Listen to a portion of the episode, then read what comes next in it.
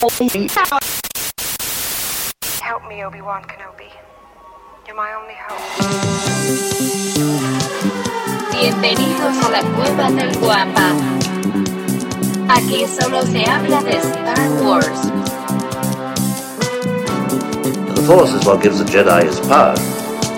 It's an energy field created by all living things. It surrounds us, it penetrates us, it binds the galaxy together. It's a trap! We would be honored if you would join us.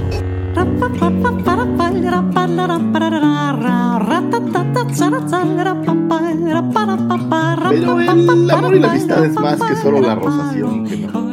Este, pues es como dijimos en alguna ocasión, mi querido ese día del 14 de febrero es más como para hacerle el amor a la amistad. ¿No? Sí,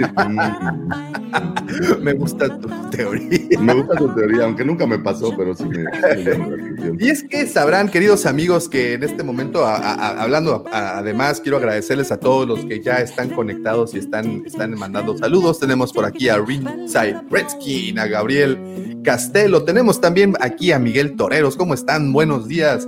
También tenemos al buen Abraham Navarro. ¿Cómo estás? Nada más pone una Z de estar bien dormido el buen Abraham. Tenemos Porque Apocalipsis. estamos aburridísimos. Sí, sí, sí. No, no, no. Nosotros no. ¿Cuál? No va, Café en no, mano, no. café en mano como, como Salud, salud. Bueno, yo te cito, porque me prohibieron el café, ¿sabes? ¿Cómo crees? Sí, me estoy haciendo bien. Oh, no. No, no, no. Entonces Eso no puede me- ser.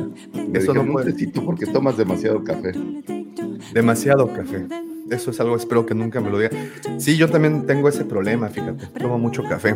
Eh, está aquí. Ah, ¿cómo estás, Giovanni? De- saludos y un abrazo hasta Chile. Tenemos aquí a Maximi. Maxi, ¿cómo estás? Buen día, Waxi. Saludos desde la tierra del asado y de los mejores jugadores de fútbol del mundo. ¿Cómo estás, Maxi? Milagrazo, que ahora sí tuviste oportunidad de conectarte junto con nosotros. Y dice, por último, Giancarlo, buongiorno. Principesos, buongiorno, buongiorno, Giancarlo.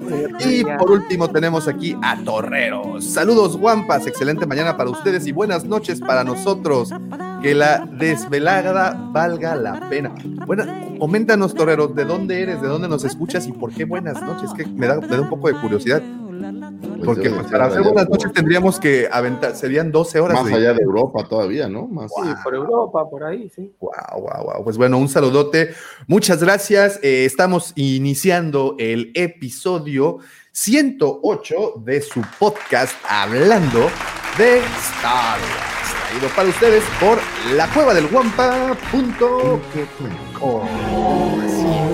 como todas las semanas engalanando este friki changarrito galáctico. Se encuentran conmigo mis amigos, por supuesto, sus amigos también al que llamaron el catedrático de Coruscant. Con su temple paciencia y sabiduría nos ha educado a los más necios del imperio. Él es el guardián de los holocrones en el borde sur de la galaxia. Él es el profe Robert. ¿Cómo estás, profe? Muy buenos días, bienvenido. Muy buenos días, muy buenos días. Bueno, muchas gracias como siempre y gracias a la gente que tan temprano ya nos está escuchando y participando allá en la conversación. Sí, bien, bien, bien temprano. Mira, eh, de hecho, eh, pudimos ver la diferencia de cuántas personas estaban conectadas el- la semana pasada, el domingo de la semana pasada y, y hoy. Y bueno, hoy todavía sí es como un día en donde varios se levantan temprano para ir, a, ir todavía por la última jornada de la, de la semana. Así es que, pues bueno, muchas gracias para todos aquellos que decidieron iniciar su día con nosotros. Muchísimas, muchísimas gracias. Y si usted, señor, señorita, si usted al escuchar su voz siente algo funky por dentro, no se preocupe, no se comió nada echado a perder. No, ese queso todavía tiene, está dentro de la, de- está dentro de la, de la, de- de la época de caducidad. Tranquilos, es, es que ese es el efecto que él causa. Lo llaman, lo llaman el alcacelser del romance. Es normal. En las canoas tiene la fama de ser un santo redentor. De hecho, si usted va al baño, al ladito tienen su fotografía con una serie de luces navideñas y unas cuantas veladoras. Lo llaman el mandrake de San Valentín, el calimán del romance. Él es el segundo sol de Tatooine, arroba Lucifago. Muy buenos días. Muchísimas gracias, señores. Gracias a todos por estar aquí. Buenos días. Y este programa no podría ser posible, no podría llegar hasta sus baños, sus closets, sus escritorios godines o donde sea que nos escuchen. Sin la mente siniestra, ya popularizado, siempre imitado, nunca igualado. Sin del amor, mandaloriano del corazón y aquel que hubiera regalado midiclorianos durante su juventud y tuviera más de un pequeño Anakin por ahí esperándolo. El señor arroba, Davomático. Muchísimas gracias y por supuesto, muchísimas gracias a ustedes que están conectados, están ya empezando a cotorrear. También eh, recordemos que este podcast, Livecast, sale en su versión audio en Spotify a partir de los días lunes. Ahí lo pueden encontrar. Si ahorita ustedes eh, simplemente, se, eh, bueno, únicamente se han conectado vía Livecast. Recuerden que pueden encontrar todos los episodios a partir de los días lunes por Spotify, Evox, Google Podcast, bueno, en fin, Apple Podcast. Bueno, ustedes platíquenos cuál es su, eh, su reproductor favorito y seguramente ahí estamos. Así es que muchísimas, muchísimas gracias. También quiero agradecerles eh, a todos los que ya nos siguen a través de nuestras diferentes redes sociales, como bien saben. Eh, nos encuentran como la cueva del Guampa, Guampa con G de Guerra de las Galaxias, y nos encuentran en absolutamente todas ellas: Twitter, Instagram, Facebook, Tinder, eh, TikTok. En fin, usted decida y seguramente hay. Porque sonará broma, pero en, pero en, pero en, en TikTok también estamos, ¿eh? Oye, fui sumamente humillado de estas veces que te sientes realmente mal cuando veo el TikTok y le estaba diciendo a mi hija que ya teníamos 98 seguidores y me dice, ay, qué padre, papi, yo tengo 14 mil. Dije, güey. Oh, ah, güey, dile, dile, eh, bueno, no le digas nada, todavía no llegamos a ningún número en ninguna parte cercano a eso. Y, y, lo curioso es que le digo, bueno, ¿y cómo le hiciste? Ah, pues es que hago videos más chidos que los tuyos, ¿no? Oye, Entonces, hace videos, es muy curioso, ¿no? Pero hace squishy, ¿saben qué es un squishy? Que son estas Sí, como sí, sí. madres de foamy para los nervios. Sí, sí, sí. pero ella los hace con tela y con pues todo lo que se le ocurre y luego juega frente al video con ellos. Es una cosa. Ay, 14,000 sí, seguidores, dije. sí, sí, sí, sí te platicaba el- el contenido que consume mi hija de seis años. Este es, digo, porque todavía la de la, de 13 años, que es, es, es- van, van de la mano, tu hija y, y- la mía, las grandes. Este, pues bueno, lo entiendes, ¿no? Pero si te dijera el contenido que consume mi hija de seis años, de verdad no lo creerías. Es, es tremendo, tremendo y sin sentido. Si, es- si me preguntas una palabra que, que- que pueda eh, describir lo que ella consume, es algo completamente ilógico y sin sentido. Pero también lo veo yo. Y me da Sí. risa. Sí, sí, sí, sí. Algo, algo tiene, algo, algo que te cautiva. algo tienen, extraño sucede. algo extraño sucede. Pero bueno, nosotros también tenemos redes sociales, a lo mejor no somos tan sin sentido y tan ilógicos, nosotros tenemos un poquito más de lógica, así es que pueden seguirnos también en nuestras redes personales, al señor lo encuentran como arroba lucifagor, así se encuentra en Twitter e Instagram, al señor lo encuentran también como Roberto Giufre 2. Roberto Giufre 2, así como lo están viendo en, en la pantalla. Y si, bueno, nos están escuchando, así encuentran al profe en Twitter y a su seguro servidor como arroba davomático. Así me encuentran también en la mayoría de las redes. También me gustaría muchísimo agradecerle a todas las personas que ya visitaron y por supuesto depositaron su confianza en la super duper ultra bella página de los patrocinadores, la cueva del guampa.com. Como bien saben, ahí podrán encontrar absolutamente todas las figuras de acción y coleccionables de Star Wars que tienen en el inventario. Y digo de Star Wars porque luego entran preguntando por Goku o por las tortugas ninja o por si venden fundas para celular. Y la realidad es de que no vendemos ni fundas para celular, No. tampoco tenemos... Curiosamente digo, no están ustedes para saberlo ni yo para contárselos, pero justo al lado de la cueva física, el señor Lucifagor me puede confirmar estas palabras, tenemos una tienda en donde venden maquillaje para damas.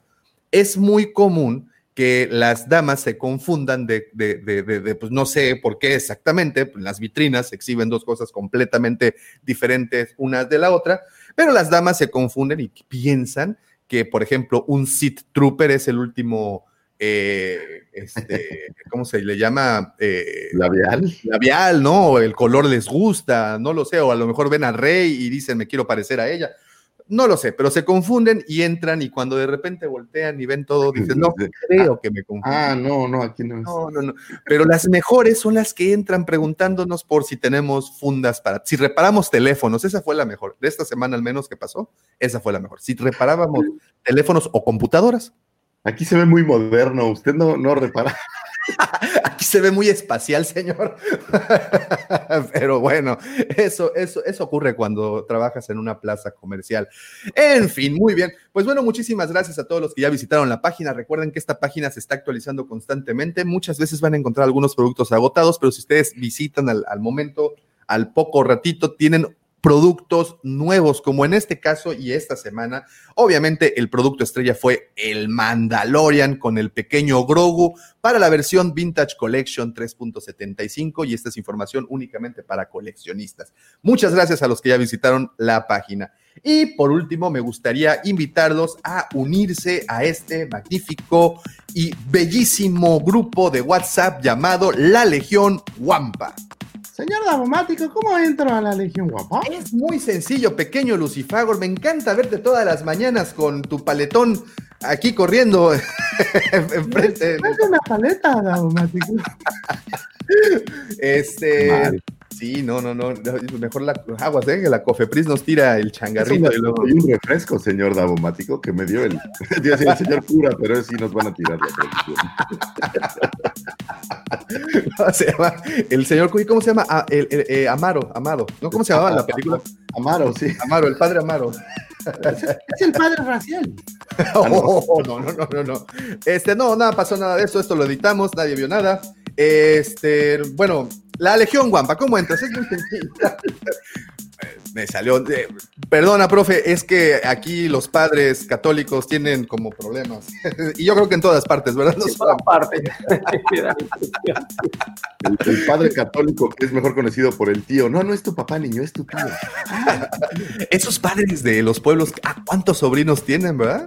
Sí, han llenado los pueblos de sobrinos como tú, Tizimín, Davomático, que tienes muchos sobrinos en Tizimín. O como Tutankamón también, allá en las canoas.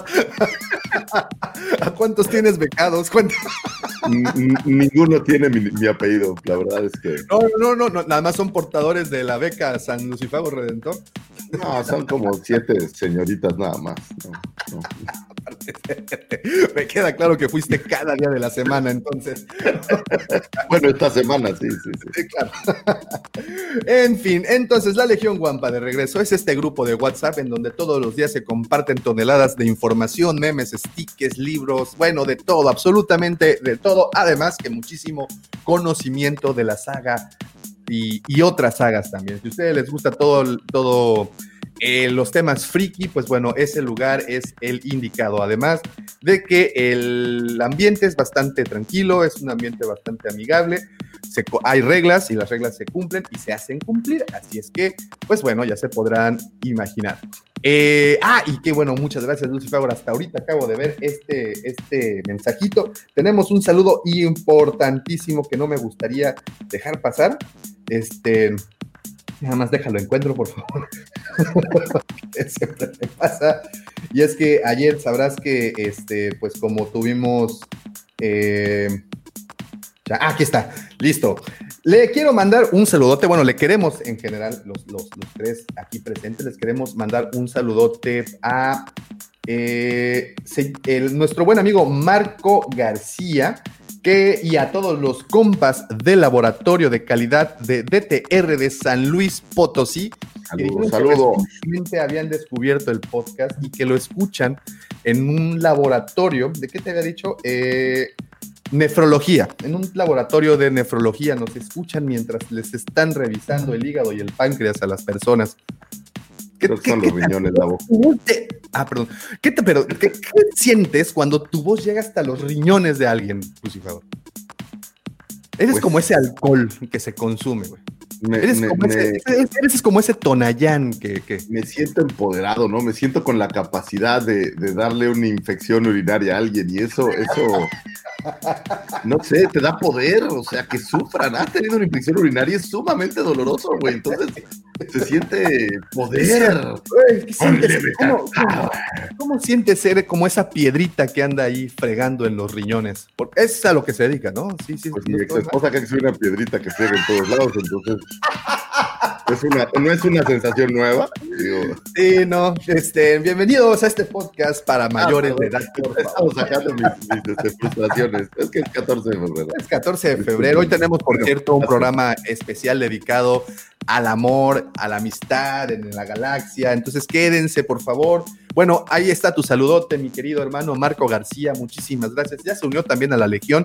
Y usted sea como Marco García. Sea esa persona inteligente y con ganas de sociabilizar y de conocer y con ganas de, de- ampliar toda su temática a re- referente a Star Wars.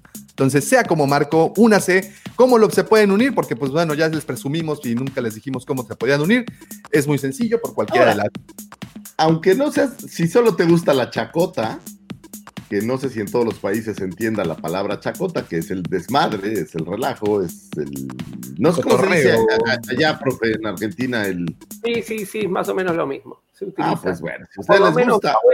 a ver, mi abuela la utilizaba y yo la conozco, la palabra. No sé si hoy este, un público más joven sabrá de qué estamos hablando, pero sí, es el mismo significado. Exactamente. Entonces, si les gusta el desmadre, únanse, vénganse a la fiesta, a echar relajo y a pasarla bien, como los amigos de los laboratorios. ¿Cómo dijiste que se llamaban, Daumático? DTR de, de nefrología. De Nefrología, San Luis Potosí. Es correcto. Ya, se los deberían de dar a unos, aunque sea unos 20 pesitos o algo. Parece. Un, un examen gratis. Ah, no, me, no me sobraría en estos tiempos, ¿eh?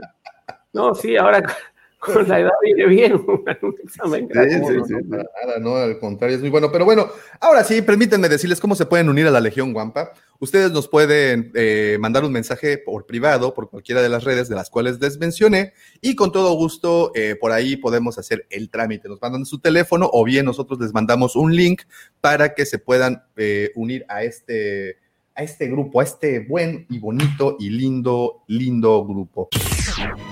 Very well, Captain. Captain, Captain. Master, moving stones around is one thing. This is totally different. No, no different. Only different in your mind. You must unlearn what you have learned.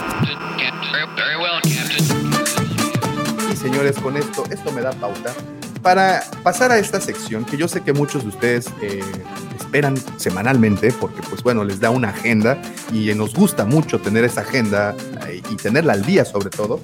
Eh, yo sé que también muchos de ustedes empiezan la semana escuchando este podcast, entonces, pues este señor nos viene a rociar con este cúmulo de conocimiento. Nos va a esparcir este Es el efecto especial. Va a bañar nuestras costas de ignorancia con tanta, con olas y oleadas y oleadas de sabiduría. Señores, señoritas, Twilex, gente de la galaxia, los dejo con el señor Lucifagor y sus astroefemérides. Muchísimas gracias, jovenazo, y estaremos siguiendo a sucesos que tuvieron su momento de un 8 a un 14 de febrero, empezando en un 8 de febrero de 1928. ¿De 1928? No, eso no puede ser. Debe ser de 1828, discúlpame, me tu- tuve un lapsus. Nace uno de estos grandes imaginadores en la historia del mundo, uno de estos personajes que lograron que la ciencia ficción se posicionara, y digo, para la versión de ciencia ficción de su tiempo, en el imaginativo colectivo. Llega el señor Julio Verne, eh, uno de los grandes, grandes, grandes, si no es que el más grande, digo, porque ahora hay muchos escritores, pero ya traen todo un bagaje atrás. Y en los tiempos de Julio Verne, pues, pues no había ese bagaje para eh, este tipo de cosas. Eh, digamos que quitando de lado la parte fantástica, que sí tenían mucho por esos tiempos, pero la parte como de ciencia ficción, donde hablas de estos artefactos que pueden hacer cosas que en ese entonces era imposible de creer, como un submarino que puede ir eh, 20.000 leguas por abajo del agua, o como máquinas para llegar al centro de la Tierra, o qué tal esa, esa linda historia de cómo llegar a la Luna utilizando un revólver enorme, el señor Julio Verne, que curiosamente estaba revisando si había alguna relación de Julio Verne con Star Wars, alguna relación directa, y me encontré un dato muy curioso que por ahí los, los señores Kasdan, cuando estaban trabajando en los guiones para Han Solo, hacían muchas referencias a Julio Verne y ellos comparaban eh, o referenciaban todo lo que sucede en el Kessel Run con Julio Verne porque les traía el recuerdo de justamente 20.000 leguas de viaje submarino. Imaginaban que este, este movimiento de la nave podría ser similar a lo que este submarino, el, Nautilus, hubiera realizado. Y bueno, como recordamos, por ahí aparece una bestia gigante de muchos tentáculos, eh, conocido como Suma Berimoth o Suma Vermoth. Y este es un, no tributo, pero digamos que es una reimaginación de un calamar gigante que fuera el, gran enemigo del, del, capitán Nemo dentro eh, de su Nautilus en esta novela de 20.000 leguas de viaje submarino. Y bueno, pues es una referencia directa a este gran imaginador dentro de nuestra querida saga de Star Wars. ¿Han, ¿se han, ¿han leído alguna vez alguna novela de, de Julio Verne? Uy, que si no, bastantes. Sí, sí. Sí, sí, Sí, es- uno de, de los favoritos de todos los tiempos, Verne. ¿Cuál, cuál sería su favorita? Y yo estoy entre De la Tierra a la Luna y 20.000 leguas. Creo que me quedo con De la Tierra a la Luna. Me encanta eh, sobre todo el capítulo donde explica, que da todo un poco bases científicas de la época y explica cómo es el, el famoso este, cañón ese que va a disparar la, la, la bala hacia la Luna. Y después si uno hace un paralelismo con lo que fue toda la carrera espacial dentro de la Guerra Fría, está describiendo prácticamente lo que fueron los primeros cohetes espaciales, ¿no? Entonces, eh, cómo me encanta esa, esa, eh, esa retroalimentación que hay entre la ciencia y la literatura, porque muchos de los científicos que participaron del programa espacial reconocieron haber leído Julio Verne y haber sentido esa inspiración. Entonces, este, e- eso me parece fabuloso. Y después, 20.000 leguas también, porque bueno, el primer submarino atómico también se le puso de nombre Nautilus en honor a Julio Verne, ¿no? Entonces, como eh, siempre la literatura fantástica y la literatura de ciencia ficción, a pesar de muchos años haber sido considerada un género menor, que hoy ya no lo es, eh, siempre influyó en los avances científicos de la vida real.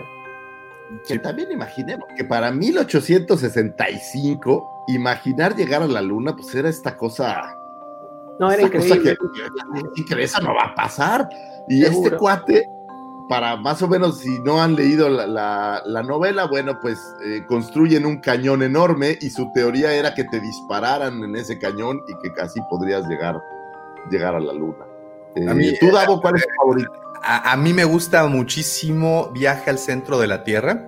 Fue la primera novela de Verne que leí. Eh, y me gusta por esa ciencia ficción o esa explicación tan inocente. Eh, no sé si me puedo explicar con esto.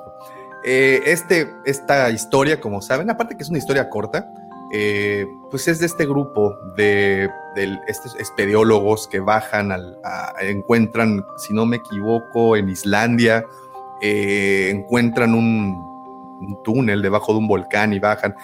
Y, cómo se lo imaginaba, cómo imaginaba que ese túnel o ese viaje al centro de la Tierra sería. Se me hace algo muy inocente, muy propio de esa época.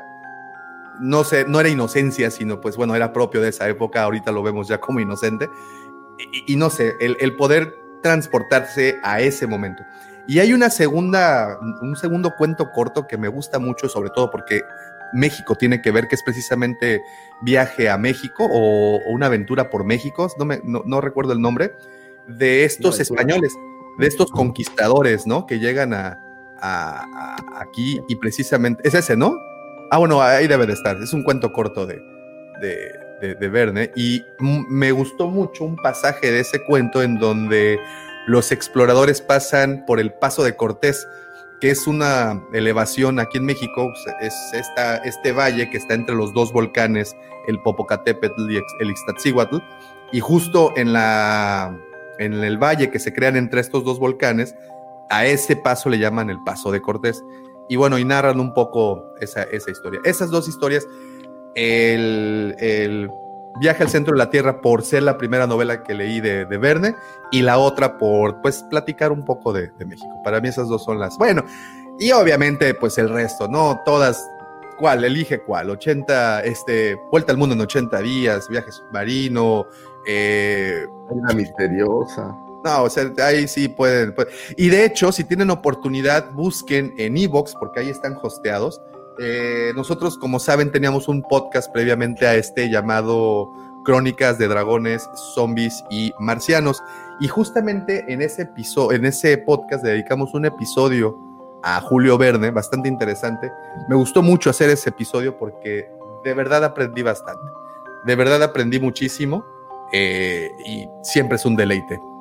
Fíjate que a mí mi favorita por pues siempre ha sido eh, La Vuelta al Mundo en 80 días, que me parece una historia maravillosa de aventuras, pero de aventuras muy terrenales en la Tierra.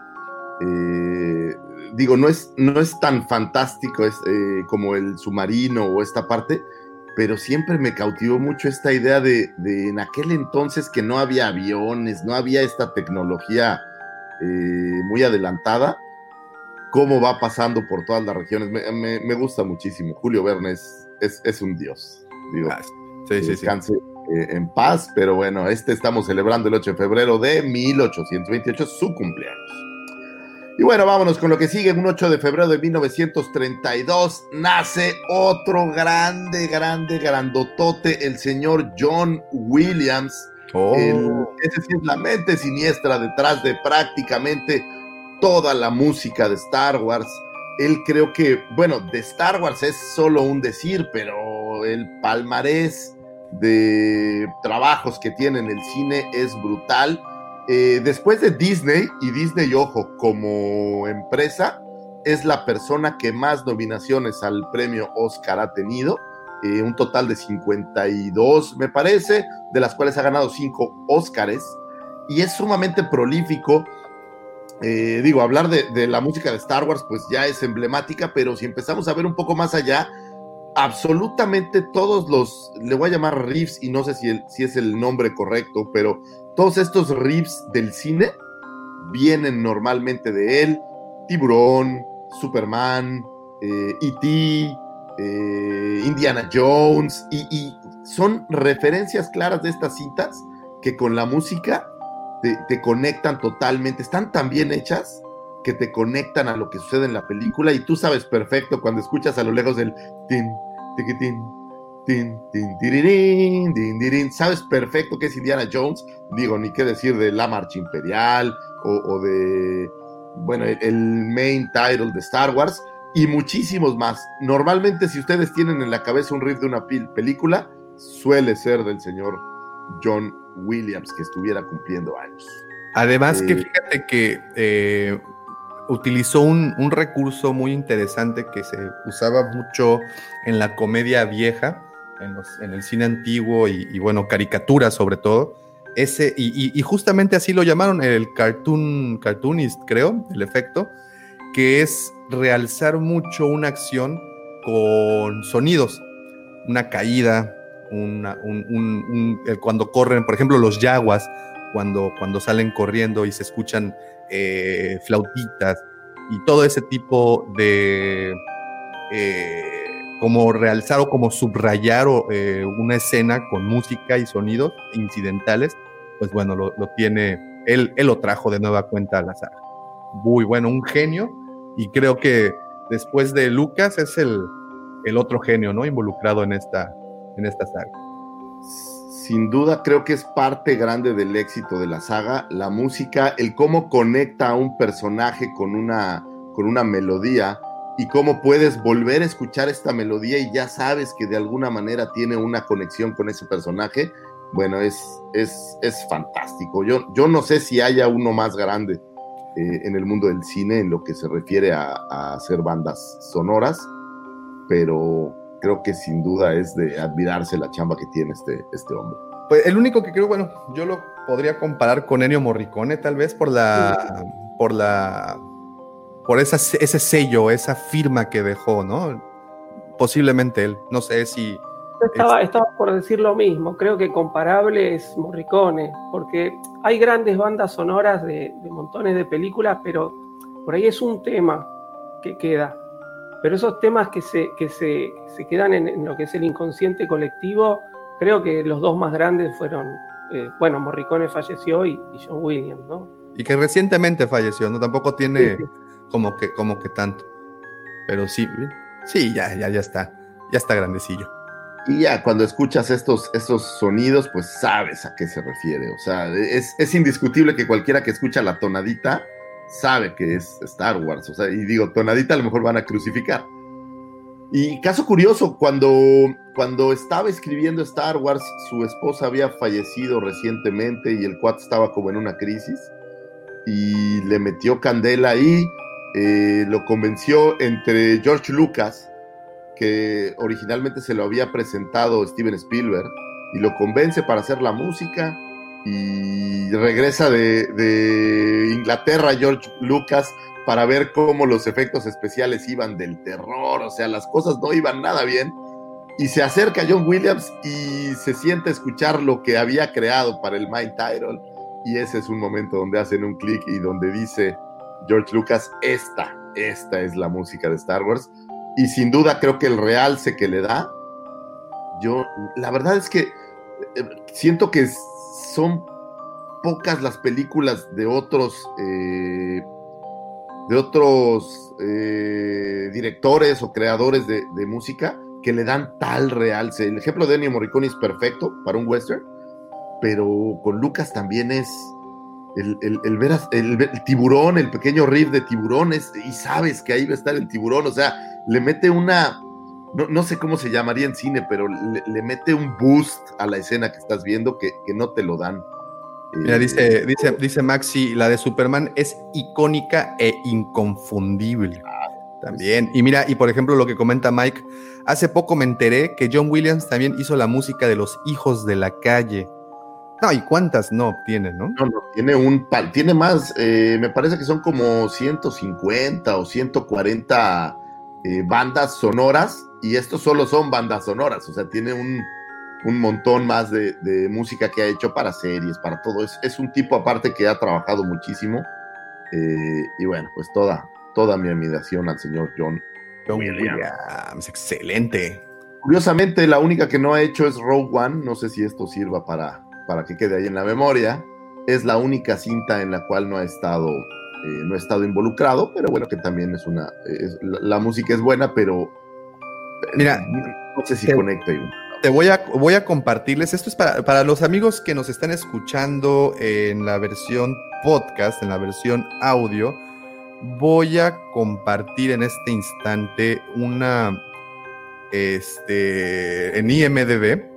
Todo el, el todo, todo el, el, bagaje, digámoslo así, que tiene en soundtracks el señor John Williams, eh, pues bueno, en la historia, ¿no? y desde el 2020. Pero si nos vamos para atrás, todos estos que están marcadas en azul, pues son las películas que ha participado. Ve esto. No, no, es, es interminable, es un tipo muy prolífico. Ve esto. O sea, es una lista que se remonta, fíjate, porque pues si nos ponemos una por una jamás vamos a terminar. Mejor me voy a lo primero que hizo, nada más para que tengan una idea. Su primera participación en, en un contenido, pues en este caso fue, fue televisivo, eh, fue en una, perdón, no fue televisivo, fue cine, perdón, Una Eva y dos Adanes, esta película de 1959. Nada más para que te des una idea, eso significa vigente el señor 60 años de carrera. Wow. Es correcto, un, un, un virtuoso. Virtuoso y, y ojalá que nunca se nos acabe John Williams. Sí, por favor. Eh, que por cierto, estaría bien que hicieran la figura de acción, ¿eh? ahí con un 8 de febrero de 1941 nace el señor Nick Nolte, actor norteamericano que recientemente diera vida al personaje Quill para la serie El Mandaloriano en los capítulos 1, 2 y 7. De alguna manera se volvió como entrañable Quill, ¿no? Sí, y no le costó este, como, como mucho, ¿no? O sea, me refiero a que no le costó como mucho, que no, no necesitó salir como en muchas cosas para, para crearse, para crearse su grupito de, de, de seguidores. Y con ese I have spoken o he dicho, pues bueno, obviamente fue el título, que yo pensé que iba a durar más, ¿eh? Yo honestamente sí pensé que ese, ese personaje nos iba a aguantar un poquito más, pero bueno, ya, ya conocimos su... Pero dio lo que tenía que dar, hizo como muchas de las cosas que tiene el Mandaloriano, de alguna manera hizo que la gente se enamorara de estos personajes y creo que ese es parte del éxito, que sí tenemos a Baby Yoda y al Mandaloriano, pero la gente se ha identificado con, con Cara Dune, con, con, en este caso, Quill, me parece que han conectado muy bien con la gente y eso es uno de los grandes, grandes éxitos de la serie. Y un actor que no había estado en Star Wars, por cierto. Y que fíjate que muchos habían pensado que eh, él le había prestado el rostro, bueno, eh, con base en su rostro habían hecho el diseño de Quill, pero no, solo prestó voz. El rostro, pues bueno, es un Ugnaut. Pero, pues yo no sé a quién quieren engañar, vean, eh, no sé si Nick Nolte tiene cara de Ugnaut entonces. Que Es deben, igual. deben haber hecho en base a fotografías que tendrían de él, porque algunos rasgos le dieron, porque Sí. es parecido. Sí, sí es parecido, es un Ugnaut gigante. Así que deben, yo creo que deben haber tomado el rostro de él con imágenes y deben haberle dado ciertos rasgos, porque uno se da cuenta que es. Se parece muchísimo siempre, sí, sí, sí. Y bueno, vámonos a un 8 de febrero de 1962. Eh, nace el señor Brendan Wayne, que este es un caso bien curioso. ¿Cómo se llama el actor que hace al Mandaloriano? Pedro el Mandaloriano. Pedro Pascal. Y Pedro Pascal, pues te imaginas que como tiene la máscara, pues, pues estaría ahí. Pues no, señores, el señor Brendan Wayne presta su cuerpo para que haga muchas veces las tomas del Mandaloriano. Es decir, Pedro Pascal no sale, más que cuando se quita el casco, casi casi, no, digo, salen otras escenas, pero es el doble de cuerpo de, de Pedro Pascal. Y si ya le ibas a poner un casco, bueno, pues ¿por qué no utilizarlo todo el tiempo? La verdad, no, no estoy muy seguro cuál es el beneficio de tener otra persona haciendo a- al Mandaloriano. Probablemente tenga que ver con el calor. Digo, no, la verdad es que no tengo, no tengo idea. No encontré una referencia de la razón del por qué si tienes un actor principal como Pedro Pascal, pues lo utilizas a un doble de disfraz en tantas escenas. A lo mejor las escenas de acción, digo. Yo, yo, yo creo que va más por la co- situación costo, porque mira, si no va a salir tu cara, ¿para qué llevo a un actor que me va a cobrar un millón de dólares por episodio? Mejor lo dejo en su casa, agarro uno que me va a cobrar 150 mil dólares y que luego el actor que me iba a cobrar unos 10 millones o un millón por aparecer en el episodio, pues nada más me va a cobrar medio millón porque pues me está prestando su voz. Yo pienso que va por ahí más o menos. Puede ser, es cosa curiosa. Pero bueno, pudiéramos Y- decir que es como el segundo Mandaloriano. No, y, y- y que además, pues bueno, eh, es como ya una práctica común en Lucasfilm, ¿no? Pues también tenemos el caso de Vader, que fue interpretado Ah, por cinco, o sea, actores. Entonces tenemos el caso del emperador, que el primer, la primera vez, digo, lo platicaste la semana pasada o antepasada, que, que era la efeméride de la señora a la cual lo habían usado como cuerpo, y luego el rostro de alguien más. Gibson se llama la señora. Entonces, pues no lo sé. Y, y- y no sé si ya mencionaste que pues este señor es hijo de... Nieto, nieto, Nieto, ¿verdad? Nieto. nieto de John Wayne, sí. Y, y- tú tienes la conexión también con John Wayne en Star Es Wars. correcto. La, la voz del, del Garidian eh, es un sampler por ahí de, de la voz de John Wayne. Ahí está, la familia Wayne relacionada al 100% con nuestra hermosa saga. Así es. Y vámonos a un 8 de febrero de 1974. Nace Seth Green, que es un actor norteamericano que para Star Wars le diera voz a todo 360 y a Ion Papanodia. Esto es en The Clone Wars. Lejos de, de pensar en su aportación a, a Star Wars, yo amo Robo Chicken, como pocas cosas en esta vida, que son estas pequeñas parodias de casi cualquier cosa, pero las parodias que tienen de Star Wars, que son creación en general Robo Chicken de, Seth Green, son inigualables. Si ustedes por ahí no han visto esta parodia donde el emperador se comunica con Vader, Vader le está avisando que destruyeron la estrella de la muerte, es excelente, de verdad, tómense el momento para buscarlo porque de verdad es, es muy curioso, es muy gracioso.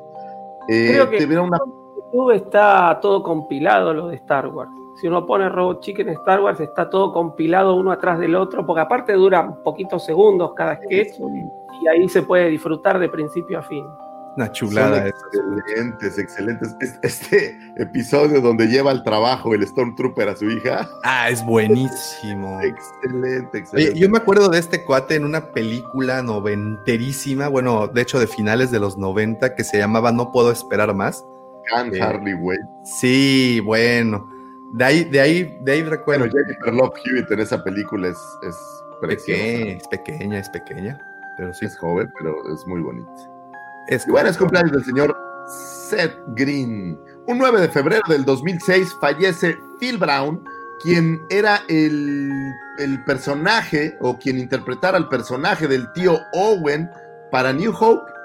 Oh. Eh, pues un tío Owen que quedó ahí ya inmortalizado, más joven, eh, para las precuelas más adelante. Sin embargo, a, a mí el tío Owen somehow me caía bien, no sé por qué razón. Me parecía muy chido que hubiera. No creo que sea este, ¿verdad? Aparece Eh, ahí. No, no es él. Disculpa la producción. No pasa nada, no pasa nada. Pero ponle Uncle Owen, ahí lo tenemos, al, al señor Uncle Owen. Ah, mira, Eh, profe, aquí tengo estas. estas Esas Ah, están Ahí excelentes. Eh, Lo que estamos viendo para la gente que nos escucha son el carded de las figuras de el tío Owen y la tía Berú, digamos que después de que fueran calcinados. Qué bonitas figuras, Daumático. los Hay que buscar quién las hace, buenas. Eh, vamos a un 9 de febrero de 2016. Fallece eh, Alita McGarth, que fuera esta actriz que nos trajera a Yocasta Nu para el episodio 2 y por ahí en el episodio 3 en algunas pequeñas escenas. Actriz que, que Yocasta Nu pareciera que no, pero era una Jedi. Era la, la que cuidaba eh, toda la sabiduría, digamos, que los Jedi tenían por ahí. Y por ahí justamente en ese, en ese cómic se ve como que pelea un poco hasta que le dan... eh, Ah, bueno, eh, eh, eh, es que sí, hay un cómic ahí con Vader que él se mete a la, a la- al templo de los holocrones y se dan un tirazo. Y no les quiero spoilerear, pero es un muy buen cómic, de hecho. Sí, sí está chido ese cómic. Y al final, bueno, pues, pues fallece. Como Sí. muchos otros Jedi. Así como un minuto de silencio por todos los Jedi que fallecen, güey. No, pues no. Mira, eh, eh, ¿ves esta foto que estoy señalando? Aquí la están comparando con Snoke. Ah, Mira. interesante, ¿eh? ¿Qué tal? Y sí le da un aire, ¿eh? Pues más o menos. Digo, tra- ya, trae la, ya trae la túnica. Sí, claro. Cómodamente, ¿no? Sí, pues ya la tienes ahí. Y tiene el conocimiento de la galaxia, entonces, pues. En fin. Pues descanse en paz la señora Alita McGarth. Y vámonos a un 10 de febrero de 1967. Nace Laura Dern, quien fuera la creadora de una de las maniobras. ma- Bueno, ella no, esa se la debemos a un gran director cuyo nombre no voy a mencionar, pero bueno, ella es quien fuera eh, la actriz que eh, nos trajera a Holdo al cine. Yo la recuerdo mucho en Jurassic Park normalmente. Y necesito un segundo. Fíjate que, no sé tú qué pienses, profe, pero es una mujer sumamente atractiva. No, sí, sí. Eso no pasó. Yo creo que es una. Y, y que todavía en su papel de. de, de la generala. ¿Qué era? ¿Holdo? ¿Era generala? ¿Comandante? Era, Almirante. eh, almirante. Almirante Holdo. Holdo. Y en ese papel, híjole, toda, a mí, a- a- se me hace muy guapa. Se me A mí me parece también, fíjate que muy guapa. o sea, ve, Sí. ve- ve esta señorona, por el amor de Dios. Y con ¿Ves? pelo morado, sí, como no, Ufa, guapísima. sí, sí, sí, cómo no. Todo un fetiche. Y fíjate que en, en Jurassic Park, me puse a ver Jurassic Park con mis hijos otra vez, toda la, la serie, y, y también me parece que es muy guapa. la Ah, pues aquí está, mira, de, de- aquí está de Jurassic Park. Sí, es sí. correcto. Es, es buena la saga, por cierto. ¿eh? Y también, la también. música es de, de De John Williams. cierto. Ya no te interrumpo por eso. Exactamente. Sigámonos con un eh, 11 de febrero de 1915 nace Pat Welsh, la actriz que le diera voz a Bosch, al recompensas o bueno, la versión de Lea disfrazada de Bosch, y también a E.T. el extraterrestre, ahí cuando decías E.T. Von Home, esa era la señora Pat Welsh. Un 14 de febrero de 1946 nace Toby Philpott, eh, quien fuera un, en Estados Unidos se dice un puppeteer, Espérate, espérate, la producción no aguanta tan rápido. Perdóname, perdóname. La producción está, está un poco lenta. Pero ahí está, ya. pues es que ya lo tienes que tener listo. Sí, no, lo siento, es que, A lo mejor te mandara las efemérides antes, ¿va? es que esto de, de, de ser jalacables no, no, no va, es muy temprano. Disculpa. Pero bueno, el señor eh, Toby Philpott fuera un puppeteer, un titiretero, quien le diera vida al señor Java de Hot. Él estaba dentro de Java de Hot y controlaba esa asquerosa lengua. Eh, Cuando es la lengua así, Mira, de, de hecho, de hecho, ahí está la gráfica. No sé si se alcanza a ver. No, ¿verdad? Sí, no se alcanza a ver del todo bien. Pero a ver, voy a guardar esta imagen para, para Está poner un poco más grande. Porque, porque, no, espérate, porque además, eh, fíjate que este dice dónde va quién. Eso está, eso está interesante. Dame un segundito. Está muy interesante. Lo que estamos viendo para la gente que escucha el podcast es como una radiografía de Java de Hot, en donde se ven las personas que lo manejaban, cuántos iban dentro y quiénes son los actores que por ahí estaban eh, trabajando. En este caso, el señor eh, Toby Philpott se encargaba de eh, uno de los brazos y de la desagradable lengua que tenía el señor Java de Hot. ¿Te Que tú tienes una, eh, tú tienes una imitación bastante buena. Por- y, y con mi papada sí ayuda. Entonces, acabamos de perder como 40 personas. no es cierto, no es cierto. No, por la mía. Pero bueno, ustedes pueden verlo en el regreso del Jedi.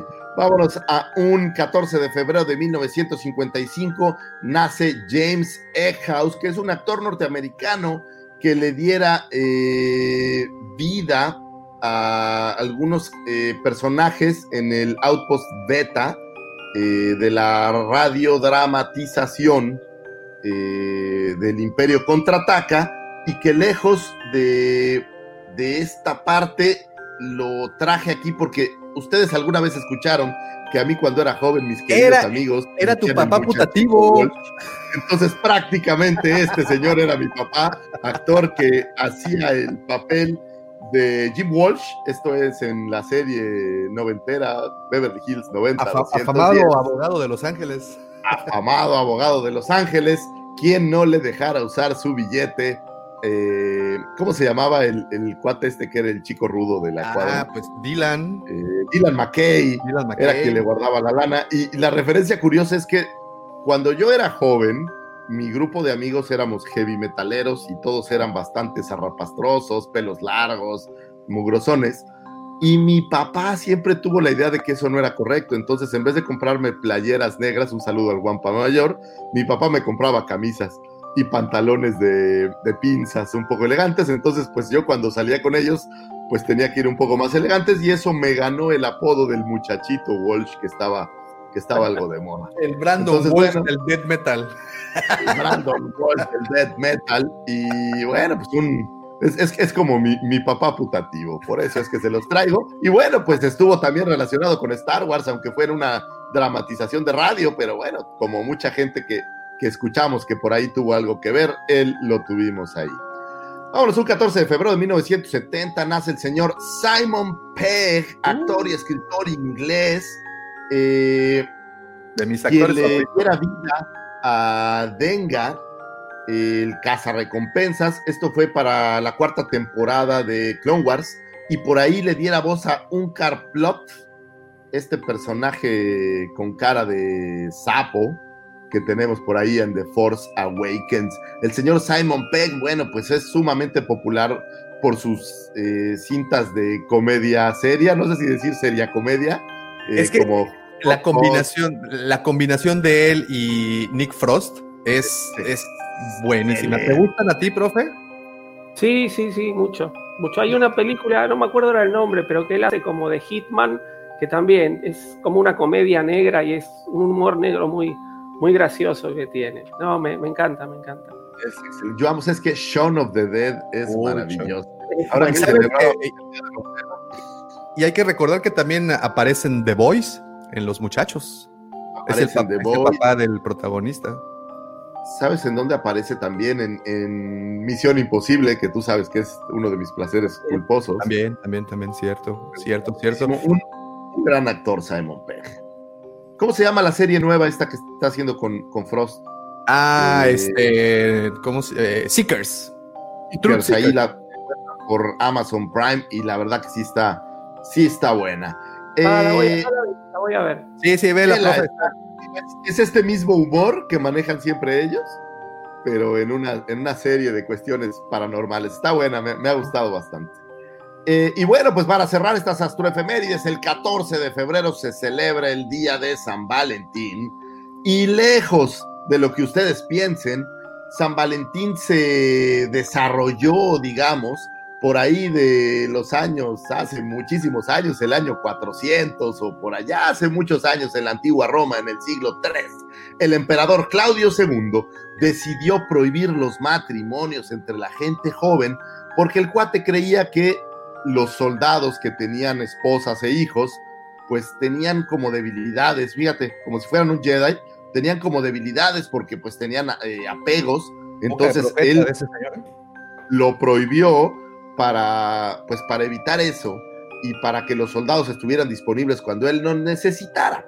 Y en aquel entonces por ahí había un sacerdote justamente llamado Valentín que se dedicó a casar a los jóvenes en secreto, un poco lo que hiciera Anakin y esta Padme.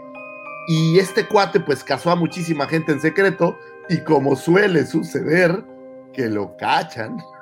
Rájatelas. Y cátacalas. Le dieron muerte un 14 de febrero. Y eh, digamos que de ahí viene el por qué San Valentín. Sin embargo, esto no tuvo mucha connotación hasta este el siglo pasado, en donde como todas las festividades, las tiendas comerciales se dieron cuenta que había una gran oportunidad de negocio y crearon esta festividad del 14 de febrero, pues para vender muchos chocolates y muchos corazones y hasta Funko rosa de figuras de Star Wars. Entonces, lo que sí les deseo es un gran 14 de febrero, que se la pasen bonito con sus seres queridos, con sus amigos, con sus esposas y que la pasen muy bien. Feliz 14 de febrero, muchachos. Y estas son las astroefemérides. Señor Lucifagor, como todas las semanas, es un placer escucharlo. Esto es como, como azúcar para, para, para nuestros sentidos. Es como ese endulzante para el conocimiento. Muchísimas gracias, caray. Muchísimas, muchísimas, muchísimas gracias.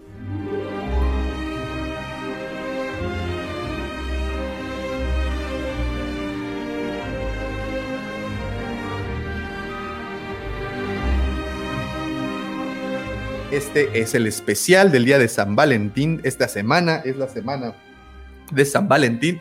Y pues vamos a empezar con este tema tan interesante que es precisamente este que les quiero presentar. A ver si lo podemos ver por acá. Denme un segundito. Quiero que ustedes, señores, me comenten para ustedes cuál de... ¿Dónde quedó? Aquí está. ¿Cuál de estas parejas que estamos teniendo en pantalla, para los que nos están escuchando desde la versión audio, tengo en pantalla a Leia y Han, tengo en pantalla también a Anakin y a Padme, y por último tengo también a eh, Kylo y a Rey. Y el día de ayer, en la noche, lancé una encuesta en nuestras diferentes redes, Facebook, Twitter e Instagram, y por una... Y la pregunta era la siguiente, para ustedes, ¿cuál de estas tres parejas es la más tóxica? Si ustedes en donde nos escuchan no están familiarizados con el concepto de tóxico, ¿cómo poderlo definir? Es, es in- eh, ¿Cómo poder definir? Vean el video de Britney Spears en el avión y uh, ese es tóxico. No, pero bueno, ese es otro tipo de tóxica. Es, es- es- de esa sí quiero que me contagie. No, no, no, yo digo del otro tipo de, toxic- de toxicidad. Esa- ese tipo de parejas autodestructivas, esa- ese tipo de parejas que viven todo el tiempo peleándose, que todo el tiempo están en conflictos. eh, muchos celos. celos, mucha, hay conflictos, ¿no? Siempre hay conflictos entre esas parejas. Entonces, ¿cuál de estas tres parejas piensan ustedes que fue la que más conflicto tuvo? ¿Cuál fue la más tóxica? ¿Por qué no nos platican y nos van mandando aquí por los mensajitos? Para ustedes, ¿cuál fue la más tóxica? Esa es la pregunta del día de hoy, de este, de este podcast. ¿Cuál fue la pareja para ustedes más tóxica de la saga? Aquí les puse tres. Obviamente puede haber más, ¿no? Porque tenemos otros, otros diferentes casos. But, uh, no sé, por decir algo, este, ¿cómo se llamaba? Quinlan Boss. No, no, ese es el Jedi. ¿Cómo se llamaba? Dryden Boss y, y por ejemplo. Esa, esa no la puse. Pero o era- Quira y Han Solo. ¿Pareja o era su querer? Era un quelite. Bueno, entonces, ¿quién era pareja? Quira y Han Solo, ¿no? Pero ahorita que decías justamente, yo digo que eh, Asash Ventres y Oh, ¿y justamente Quillan Boss, ¿no? Esa, esa sí era medio tóxica. Pues, pues el origen de esa pareja, pues fue un, un- un fin común, que era eh, echarse a, a Doku, ¿no?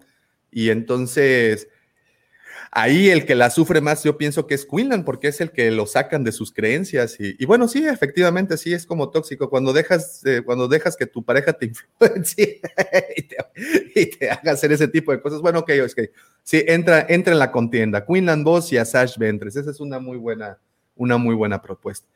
¿Qué tal? Hace rato platicábamos del universo expandido. ¿Qué tal eh, Luke y Mara Jade? Eh, Lo dijiste, profe, en un principio ella lo quería matar. Bueno, cuando, cuando comentábamos eso, ¿no? Sobre Luke y Mara Jade, bueno, eh, Mara Jade aparece en la trilogía de Timothy Zahn, de Heredero del Imperio, y eh, su misión es eh, matar a Luke. Entonces, este, la, la- la- la relación empieza justamente con los intentos de Mara de matar a Luke porque ella trabajaba para el emperador, era conocida como la mano del emperador, este, tiene, es como una usuaria del lado oscuro, no llega a ser una, una Jedi oscura ni, ni una Sith, pero maneja la fuerza, maneja un poco el lado oscuro, eh, y se le aparecen flashes del emperador este, ordenándole matar a Luke, y bueno, este, a lo largo de varias novelas, yo creo que Luke es un personaje que ha sido medio este, dejado de lado, ¿no? Dentro de, estas cuestiones amorosas, dentro de la saga, dentro de lo que fueron las películas. Este, tiene un par de affairs ahí en algún cómic, en alguna novela, pero nunca es algo que llega a, una definición. Entonces dijeron, bueno, a ver, yo creo que debe haber sido así, no sé, ¿no? ¿Qué, qué personaje femenino tenemos cercano a Luke? Bueno, Mara Jade. Entonces fueron dando vuelta la relación a lo largo de, de varias historias hasta que finalmente este, contraen matrimonio, ¿no? Este, eh, y bueno, y tienen este, a su hijo Ben. Eh, así que bueno, yo creo que finalmente Luke tuvo su, su final feliz, ¿no? De empezar enamorado de la hermana a terminar este, con una relación adulta. Este, creo que ha madurado. Ahora, en, en una, en una galaxia donde todo debe ser muy diverso, seguro que ya había tenido uno que otro final feliz, ¿no? Oh, bueno, bueno. Sí, él tiene, tiene algunos affairs en, en distintas, este, pero, pero son todas producciones, no en las películas, ¿no? En las películas no podemos. La gente que se quedó solo con las películas, pobre Luz, ¿no? Dice, pero este, yo creo que, que Mara Jade debería ser uno de esos personajes eh, traídos nuevamente al canon, este, y aunque sea para una serie animada, ¿no? Que, que- continúe un poco con, con la vida de Luke, este, debería ser traído. Además es un personaje muy querido, tiene, tiene muchos seguidores, este, y bueno, creo que finalmente le, dieron a Luke su, su, su media naranja, como decimos. Sí, sí, sí. Sí, sí, sí. Mira, aquí tenemos varias propuestas interesantes. Bueno, para empezar, dice eh, Mike González, dirían en mi pueblo amor apache, de ese que, de ese que tienes que, te tiene que doler, ¿no? Para que, diría Beto Cuevas de la ley, sin dolor no te haces feliz. ¿no? Ese es el principio de la toxicidad. Las No mamás dirían, quien bien te quiere te hará sufrir. Mira, dice aquí Bernardo, quizás C3PO y R2D2 es la pareja más tóxica. Puede ser. ¿Sabes quién se me figura que era bien tóxico? El, el- el tío Owen. ¿Y la tía Berú? No, el tío Owen era el tóxico, se me figura. Oh, ok, ok, ok. ok. Con- con freak. Pues es como en- entre Anakin y Padme, pues el Anakin, ¿no? Era el, el que estaba ahí como Ah, el, el digo, intenso. de la saga sí estaba bien cucu. El intenso. Eh, mira, dice Giovanni, Finn y Rose. Ah, esos no son tóxicos. Esos No, es, ¿Sabes cuál es tóxico? platónico. es Finn, platónico. Finn con Rey. Finn. es, es el frenzoneado por excelencia. Ándale. Ay, Ah. ay, que te voy a decir y que no sé qué, y que, que tú, que tú. Y ya cuando nomás no le tocó, pues ya se acomodó ahí con, con Rose y después hasta votó a, a Rose, acabó ahí con Yana, que esa Yana No, también era dura, acabó No, con, eh, con y luego hasta con Poe, ¿no? Sí, Y luego hasta con Poe. Entonces, estaba experimentando. ok, dice Mike González, relación tóxica, la regla de dos de los. Eh,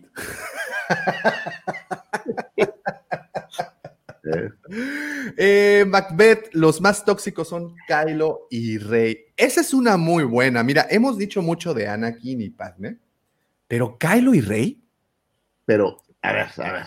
se pelearon hasta el fin. Y no Pero fue hasta que uno se murió, hasta que se besaron. ellos nunca tuvieron una relación como tal. Tuvieron un- Digo, era- era- esa- había tensión, Anya, había tensión. ella, esa Anakin, pero ellos sí tuvieron una relación, sí eran pareja, pues. Y en el caso de, de Rey y Kylo, había tensión y todo, pero como pareja, pues, pues nunca estuvieron. Pues uno dio la vida por el otro al final, muy al estilo Romeo y Julieta. Sí. Pero, pero no había, no había clinch todavía, o sea, no llegaron a. No hubo frotación, no hubo frotación. ese es el- no hubo, no hubo, no, no, no pudieron transmitirse la sarna. Decía mi querido amigo Matas que le mando.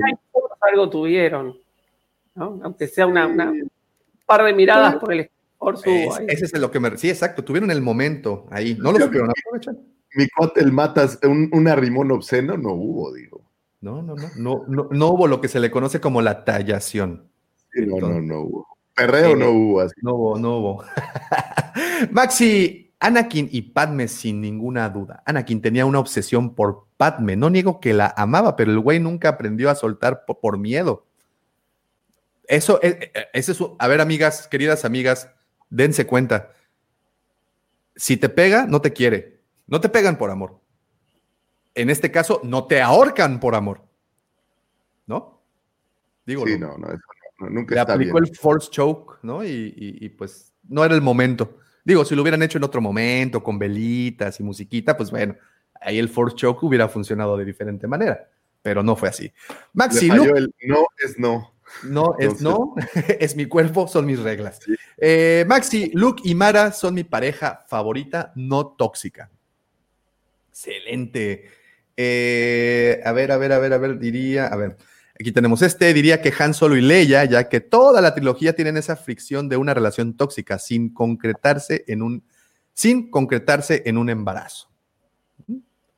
Ahí la ventaja que tenemos es que hay más, más carne al futuro, ¿no? O sea, incluso si solo ves las cintas, pues ves eh, The Force Awakens y demás, y ya está súper confirmado que, que sí acabaron juntos, porque en el regreso del Jedi, pues, pues solo es al final que ya, que ya Sí. estamos tú y yo. Eh, Rey y Kylo solo eran un calentón, dicen por acá. Sí. Bueno, ahí está, mira, eh, Gio- Giovanni dice, piensa igual que yo, Kira y Han, es que sí eran medio toxicones, ¿no? O sea, pues, róbate un carro y eso me prende. Pues, oye, Sí, eran- eso, eso es tóxico, güey. Eso es tóxico primer nivel. Pero no, no quisieron hacer como un Bonnie and Clyde en algún punto. No, no, no, totalmente. Y nadie dice que Bonnie y Clyde también eran unos malditos tóxicos, Sí tenían pedos. ¿no? Sí tenían así como bronquitas. Y eh, bueno, ya nada más por último. No, bueno, ya, ya están, ya están. Bueno, nada más este, concuerdo con el profe. Mara J debe ser canon, sin duda. Hasta apareció como un Ghost Force aconsejando a Kate Skywalker en el último de la fila en Legends. ¿Sabes qué? No sería tan difícil. De alguna manera, hay un periodo en, el, en las cintas de la vida de Luke que no, no tienes, ¿no? Ni aún en el Mandaloriano. Entonces, pues a lo mejor ahí podrías acomodar algo, creo que sería chido. Yo también lo Por agradecería. eso digo, es decir, lo que pasa es que, bueno, Disney anunció un montón de cosas y después ahora van saliendo cosas nuevas, ¿no? Que vamos a ver, que no fueron anunciadas. Este, podría haber una serie animada este, de, de un look post este, regreso del Jedi y bueno, ahí que aparezca. Mara, tra- a ver, trajeron a, a Thrawn de Legends para, para el canon. Bien pueden traer a Mara, tranquilamente. Muy bien. Sí, creo que está, la verdad creo que estaría chido. A mí, ¿sabes qué? Eh, tengo una figura de, de Mada en, o Mara en, en versión japonesa. Uf, es todas mis fantasías puestas. Ah, la, la cotoboquilla. Sí, sí, sí, está súper Sí, guapo. sí, sí, se ve bastante bien. Ángel, ¿qué relación más tóxica que la de Palpatine con el Senado? Oye, ¿quieres una relación tóxica? La de Yoda con Gerald, güey, que a escondidas fueron y procrearon un chiquillo y lo Y botaron. tuvieron un- lo botaron. Tuvieron un sobrino. Ese, sí, todo mal. Y todavía creo que el maestro Pil ahí andaba también metido mal, ese triángulo amoroso. Es que el maestro Pil no lo quisieron porque le dio sarna. Por eso no era verde el güey. Por eso no era verde. Eso es, es parte, parte de todo. Anakin y Padme, eh, él además de tóxico, era celoso de la relación con Obi-Wan. ¿Qué tal Obi-Wan y Satín? Pero No- esos no eran sé- tóxicos, ¿no? Eso era no sé si platónico. sabemos ¿no? lo suficiente al respecto, pero oye, ¿qué tal esta Side Notes? Y creo que Sibo. ¿cómo Oh, no, ajá, sí, y Ciro, el, Ciro. hot. Ciro, el hot. está- aparte es como interracial, así como raro. Sí, sí, sí, sí, sí, eso, eso es sexy, ¿eh? Eso es, ahora, ahora que lo mencionas. Kira y Han eran más o menos como Hansel y Gretel, dicen. En Sí, fin, pues bueno, sigan mandando por favor sus opiniones, por favor. ¿Cuál es para ustedes la pareja más tóxica que ha aparecido en Star Wars? Chewbacca y Malabuk. bueno, no eran tó- tuvieron hasta familia, caray. Esos son, Sí, sí. esos son, pues es amor de ese El bonito. abuelo Chewbacca y las películas porno. No, sí, y, y nos vamos, pues tenemos, tenemos más ejemplos. Por favor, ustedes, queridos amiguitos, si nos están escuchando o viendo, manden sus ejemplos para, para aquí cotorrearlos. Y bueno, el amor y la amistad. ¿Qué tan importante es el amor en Star Wars? ¿Es lo que detona toda la historia, básicamente? Yo creo que Star Wars es una historia de amor. La historia loca, loca de amor de los Skywalker por la galaxia. Al final de todo, eh, digo, y no solo de amor de pareja, pero está este amor de, padre, de hijo que se reivindican y bla, bla, bla. Está el amor por amigos, por gente cercana, porque toda la saga es, es muy cercana. Por ejemplo, Luke diciéndole a Yoda, es que yo tengo que ir a salvar a mis amigos. O sea, ahí hay, hay un cariño, hay un amor. eh, y vamos, creo que todo se basa. Estas escenas finales ahí en, en Rise of Skywalker, cuando Lando se da cuenta que muere o cuando Chewie se da cuenta que muere Lea, pues, pues te da connotaciones de amor. Entonces yo de verdad creo que Star Wars, lejos de la parte, haciendo de lado un poco la parte de la guerra y todas estas cosas, de verdad creo que es una historia de amor. Sí, sí, sí, sí, completamente de acuerdo. Digo, si hacemos a un lado, como bien dices, la parte de- del amor en pareja, si hacemos a un lado la parte de, ese, de ese estilo o esa faceta del amor y lo vemos, una, pues el amor fraternal, ¿no? Que, que- que- que- tenemos ahí. Otro, el amor, eh, pues como bien también co- comentas, padre e hijo, que pues básicamente es lo que hace que Vader se redima, se redima al igual que Kylo, ¿no? También en algún punto Kylo también tuvo ese, como que esa sensación. Obviamente, eh, Anakin, fíjate que estaba leyendo algo muy, muy curioso.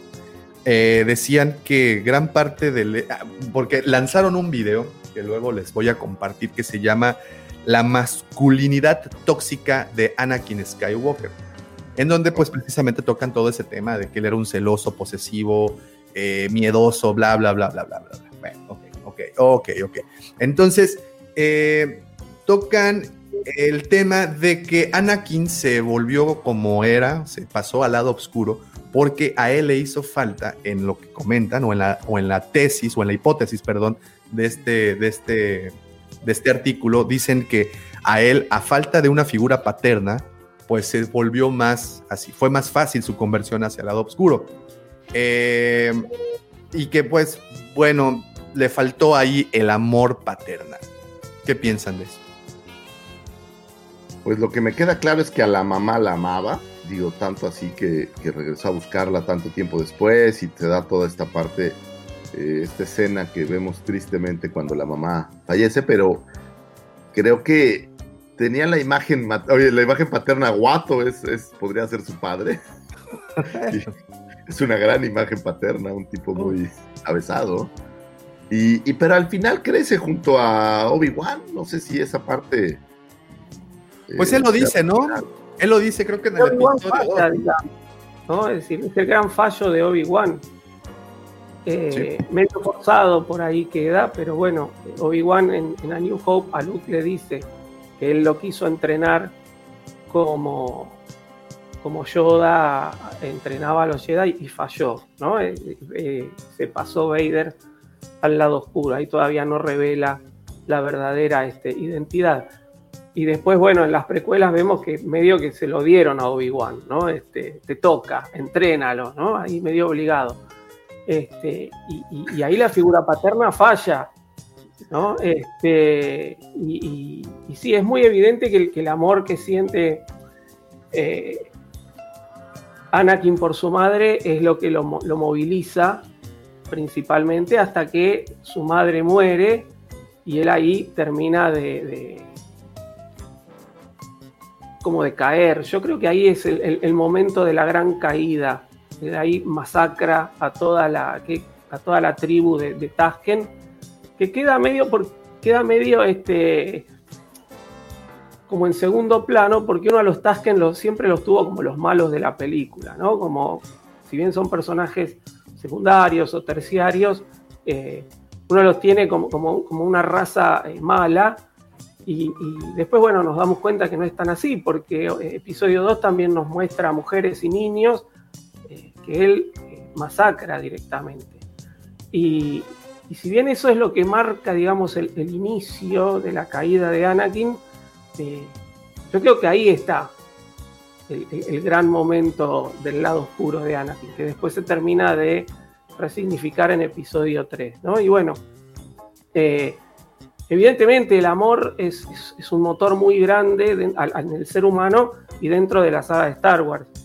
Y tal vez a mí por una cuestión este, generacional no, no me gustó tanto cómo lo manejaron en las precuelas, pero está, está y es indudable que, que Anakin cae justamente porque no puede manejar eh, ese sentimiento, ¿no? No puede manejar ese sentimiento hacia su madre, no puede manejar ese sentimiento hacia Obi-Wan. Finalmente él le, grita a Obi-Wan que lo odia, ¿no? Este, y Obi-Wan como tratando de justificarse, ¿no? Diciéndole que él era su hermano, que era el elegido, que él hizo todo por...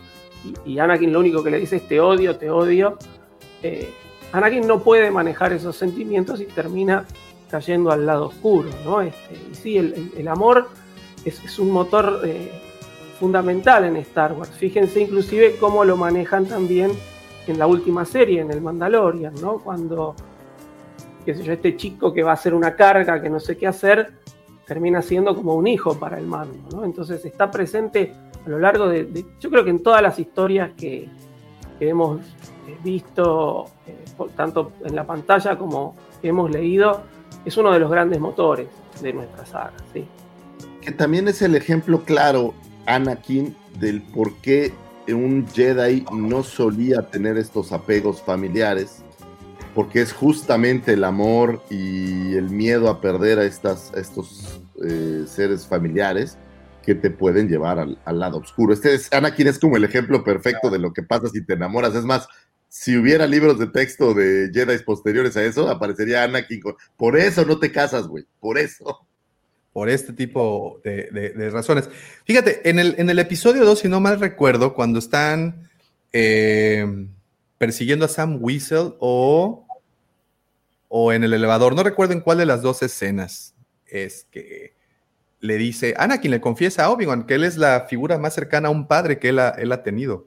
Y si eso lo unimos con lo que mencionas, profe, de eh, ese, momento en donde Anakin le grita ese grito desgarrador de te odio. Es ese grito desgarrador te odio de un hijo a un papá. No lo piensan así, no, no, o sea, no, no, no tienen ese, no, no, no, tienen esa etapa en la adolescencia, eh, adolescencia tardía, en donde un hijo le reclama al padre, es te odio, es como ese león que está queriendo sobreponerse al padre para ser ahora él el, eh, el alfa. Bueno, es una competición silenciosa, ¿no? Una competencia También, se había sumergido en lava, ¿no? También a lo mejor tenía que ver. Ah, bueno, pues estaba quemadito, pues estaba un poco enojado.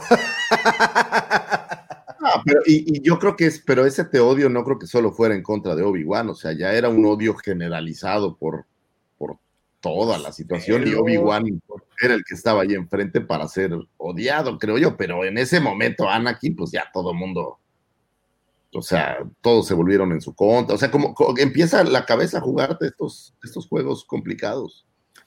Sí, sí. Entonces quedamos en una conclusión bastante sólida.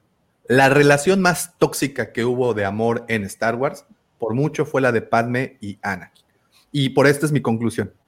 La primera es que, aunque todo mundo se va y dice que Anakin es el tóxico, que Anakin es el... Perdón, pero la que fue y agarró a un chamaquito de 10 años fue Padme, no fue Anakin. Bueno, pero no había tanta diferencia. No, ella tenía edad. que 13 años, ¿no? 13, 14 años. años. Eh, lo que pasa que, bueno, después en, en la película las, las diferencias de, de edad se, se notan un poco por, por los actores, pero en la novela son 13 contra 10, no está tan mal. Sí, no, no, no. Y digo, y si nos vamos a la historia, pues hay como muchos de esos casos. Pero bueno, mi siguiente punto, cuando ocurre lo de los Tusken Riders, él se lo confiesa y ella lo acepta, Sí, ¿no? Entonces ella se vuelve en su cómplice de cierta forma. ¿No? Entonces ahí es esta, este juego de, de- de- de, pues, haz cosas feas y yo guardo los secretos. Es tóxico eso, ¿eh?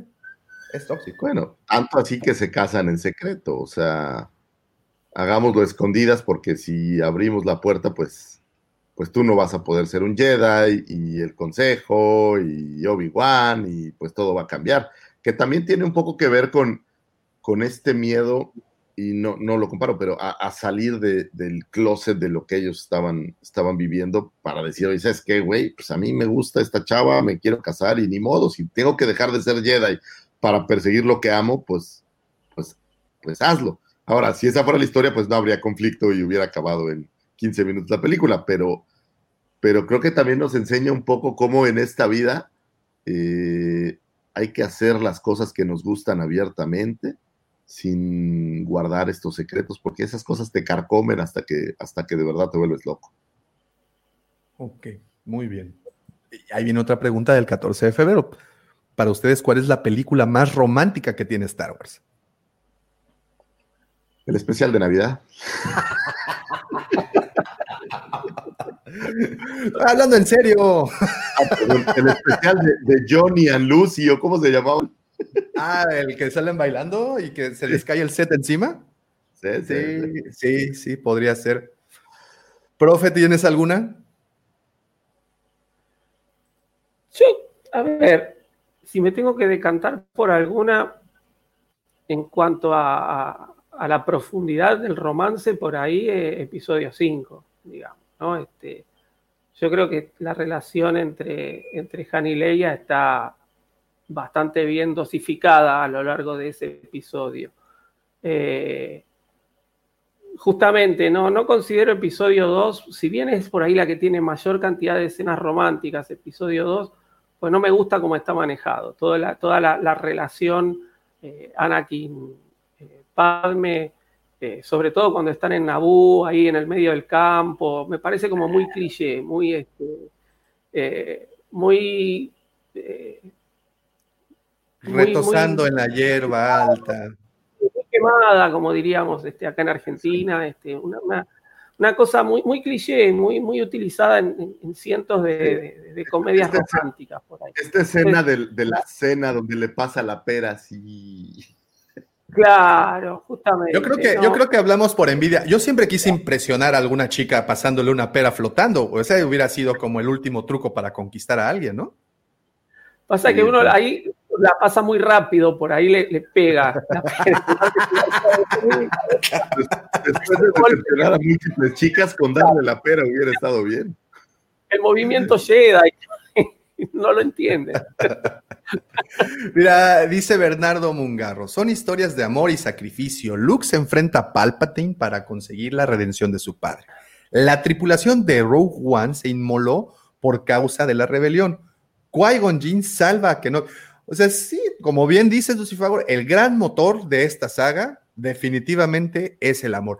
Y yo creo que muchas veces esa parte la dejamos a un lado y, olvidada y nos, nos dedicamos a pensar en temas de, en temas más políticos, en tema, en otro tipo de temas que detonan las aventuras. Pero realmente, si nos vamos al leitmotiv de todo este asunto, pues es el amor. El- el- el- y, creo que Lucas en algún punto sí, sí, sí declaró esto, ¿no? Que, que para él era, pues e- esto era el gran motor, el gran detonante de todas las historias y todo empieza, si nos vamos al génesis de todo este asunto, todo empieza en el episodio 4, en donde, como bien dices, tenemos a este chico falto de ciertas o carente de ciertas figuras que, bueno, en teoría las debió haber encontrado con sus tíos, pero de repente encuentra a este Obi-Wan, a este Ben Kenobi, y, y como que rápido se aferra a, él, ¿no? Entonces, eh, otra, otra vez el modelo, el, o el caso de una eh, figura paterna ausente hace que, que esto, esto ocurra. ¿Cómo Yo creo que el ideal de la figura paterna también, ¿no? Porque Obi-Wan es el primero que le habla, por lo menos que vemos nosotros, el primero que le habla de, de lo que fue su padre, porque eh, supuestamente Owen a Luke lo que le comentó fue que manejaba un- una nave de carga, ¿no? Este, y, y Obi-Wan le dice, no, tu padre era un caballero Jedi, ¿no? Y le dice, esta espada es tuya, te la quería legar. Eh, y entonces ahí tenemos al padre idealizado, ¿no? Y, y al querer seguir el camino de mi padre. Este, así que bueno, yo creo que ahí, decir, Pasa algo curioso, porque ojo, a Luke lo entregaron siendo un bebé a los tíos, entonces era todo lo que conocía su- sus tíos, que al final del día, pues es una figura paterna el tío, el tío Owen, y una figura paterna como él la conoció toda la vida. O sea, no es que él hubiera perdido a su padre Claro. ya más grande o algo así, o sea, él siempre estuvo con los tíos y al pero a él no le final... dijeron, este es tu, este es tu padre. Es decir, Owen no se presenta como, es, como el padre, siempre fue el tío. Y entonces la pregunta del chico de, ¿y, y mi, mi papá? ¿Qué fue, ¿Qué fue de mis padres? ¿No? Y dice, no, tu papá manejaba una nave de carga y murió en la guerra. Chao. Es decir, no tiene eh, esa figura paterna real. Tiene al tío, un tío que además es castrador. Porque Luke le dice, quiero ir a ver a mis amigos, no, primero limpia los droides. Me quiero unir a la academia, no, primero está la cosecha, ¿no? Entonces, el tío lo va, lo- lo va frenando justamente porque no quiere que Luke siga en el, camino de su padre y de repente Luke se encuentra con alguien que le dice, no, el camino de tu padre no era ser piloto de carga, era este. Y además tenía una espada. Y además esta espada es para vos. Y entonces eh, se le abre una figura ideal del padre.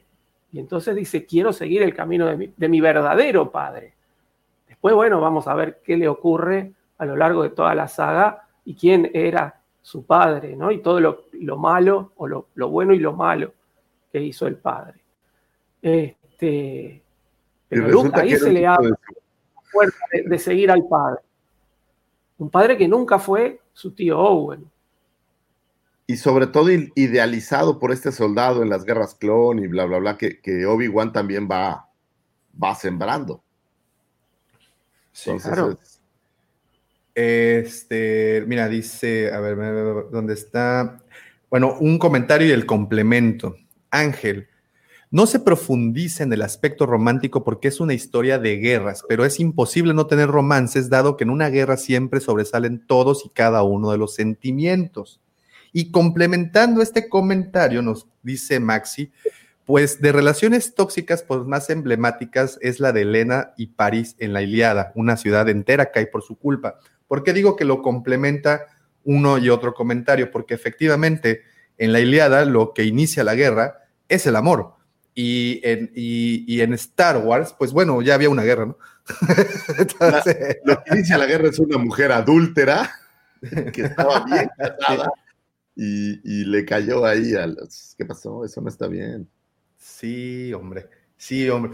Pero bueno, muy lejos de lo que algunas personas piensan, definitivamente Star Wars rodea. Y como bien dicen, eh, Star Wars rodea y este, el tema amor fraternal, romántico, eh, parental, incluso amor por, por, por, eh, por la galaxia misma, ¿no? Por la vida. Te platicábamos ayer de, de Light of the Jedi, La Luz de los Jedi, de este libro de High Republic, y cómo los Jedi percibían la fuerza de distintas maneras. Y esa época en los Jedi, pues también era una época muy romántica, no una vez más, no de ese romanticismo eh, que conocemos de pareja y sexualizado, sino era muy romántica por el hecho de cómo percibían las cosas en ese momento. Entonces, sí creo que, que, es, pues vaya, los grandes pilares de esta historia se sostienen por, esas, por, por esto, ¿no? Eh, y fíjate, bueno, dejando a un ladito el tema del amor en Star Wars, vamos a salirnos un poco de las películas para ver lo que nos trajo Star Wars a nosotros, que creo que esa es la parte importante en este, en este asunto. Profe, me comentabas algo que se me hizo muy, muy, muy interesante y es nuestro amor, porque también hay que, hay que mencionarlo, nuestro amor por la saga, lo cual también hay que festejar. ¿Cómo nace ese amor? En tu caso, profe, ¿cómo nace ese gran amor? Uy, bueno, era, era chico yo. Este, cuando se estrena Star Wars, acá en Argentina, yo tenía unos 8 años. Star Wars llegó un año después. eh, llegó en el 78 a la Argentina. Eh, y yo creo que, bueno, le debo este amor a Star Wars a mi madre, ¿no? Eh, justamente mi madre funcionaba como el tío Owen de la película. Eh, todo lo que tenía la palabra eh, guerra eh, no quería que yo lo viera, ¿no? Entonces, este, mientras que mis amigos todos habían ido a ver ya eh, la guerra de las galaxias, eh, yo no había ido porque mi madre no me dejaba. Eh, y yo estaba desesperado porque quería ir a verla, ¿no? Y, entonces yo llegaba al colegio y uno decía, ah, porque fui a ver la guerra de las galaxias, y contámela. Entonces hacía que uno me la contara, que otro me la contara. Entonces, de lo que me relataban todos, yo iba armando la película, ¿no? Porque siempre alguno se olvida alguna parte. Entonces, yo fui como construyendo la película en mi cabeza a partir de lo que me relataban mis, amigos de colegio. Este, finalmente, bueno, eh, una tía le dijo a mi mamá, vamos, la vieron todos los amigos, la tiene que ver la película. Entonces, este, le dijo, bueno, si queréis llevarlo vos, le dijo mi mamá. Y mi tía me llevó ahí a ver la, la película y bueno, yo creo que, me- como decimos acá, me voló la cabeza, ¿no? Este, fue un, impacto visual, narrativo. Yo creo que en gran parte eh, todo lo que, lo que soy hoy se lo debo un poco a esa película, ¿no? Uno crece y a lo largo de su vida va teniendo distintas experiencias, pero a mí yo creo que el, el encontrarme con, con Star Wars me, me abrió la cabeza, me abrió la cabeza a, a todo lo que es el cine, que fue mi, mi primer carrera, que después seguí acá. Eh, y, también a montones de conocimientos, porque Star Wars justamente es, mitología, es, este, es, narrativa, es eh, todo lo que me interesa fue a partir de, ahí, ¿no? Y, y- y bueno, no paré más, no paré más. Este, de hecho, durante muchos años, este, yo me creía que era el, único loco que seguía esta, esta saga, este, porque no, no, no, entraba en mi cabeza el, el- el decir puede haber alguien más, porque esto es una locura, son películas, ¿quién puede estar tan fanatizado por películas? y gracias a la fuerza me he encontrado a lo largo de mi vida con montones de, de personas que tienen este mismo amor, ¿no? Y siguen apareciendo, ¿no? Y, y mis mejores amigos provienen todos de este mundo, así que eh, un saludo para todos mis amigos que, me están escuchando. Eh, que bueno, nos hemos ido justamente esta, afinidad por, las películas. eh, me demostró eso, ¿no? Me demostró que, no era el único loco, que, que hay un montón de gente este, y que seguimos siendo cada vez más y podemos compartir estos, estos momentos que son importantísimos. Lucifagor, ¿cómo nació ese romance con, Fíjate que para con mí Star fueron dos, fueron dos factores bien, bien curiosos. Cuando yo era chico, y, y no que ahora lo sea, la realidad es que nunca fui una persona socialmente muy desarrollada. Mis habilidades sociales nunca fueron lo- mi mejor cualidad. Y eh, yo era un niño que jugaba muchísimo tiempo solo. No necesité nunca a alguien o no necesité nunca nada más. Yo solito con mi imaginación, siempre tuve mucha imaginación para, para jugar y hacer cosas. Mi papá en aquel entonces viajaba continuamente a Estados Unidos, tenía un hermano allá. Y incluso antes de ver las películas, eh, me trajo un par de, de figuras de Star Wars. Y literal, en mi caso nace de los juguetes, pues porque es parte de mi juego cotidiano el, usar estas, estas figuras. Adoraba las figuras, era fanático. Eh, tengo muy claro el día que la primera nave que me regaló mi papá fue el, Slave One y fue un momento así como mi vida cambió totalmente. Pero yo hice estos personajes sin conocer seriamente las películas, ni mucho menos, los hice muy míos. Eh, digo, tanto así que mi figura favorita literal era el Rancor eh, Keeper. Eh, pero bueno, tenía algunas figuras, a lo mejor unas 10, 15 figuras, y jugaba muchísimo con ellas literal todo el tiempo. Eran a lo mejor una suerte de la versión de Toy Story, donde de verdad era muy cercano estos juguetes. Posterior a eso, tenía una tía justamente que tenía un videoclub y rentaba películas. Y por azares del destino llega a mí New Hope, una versión doblada en, castellano, en español, o bueno, la versión de España. Y yo creo que la vi, New Hope, de estas películas que como niño ves una y otra y otra y otra y otra y otra vez.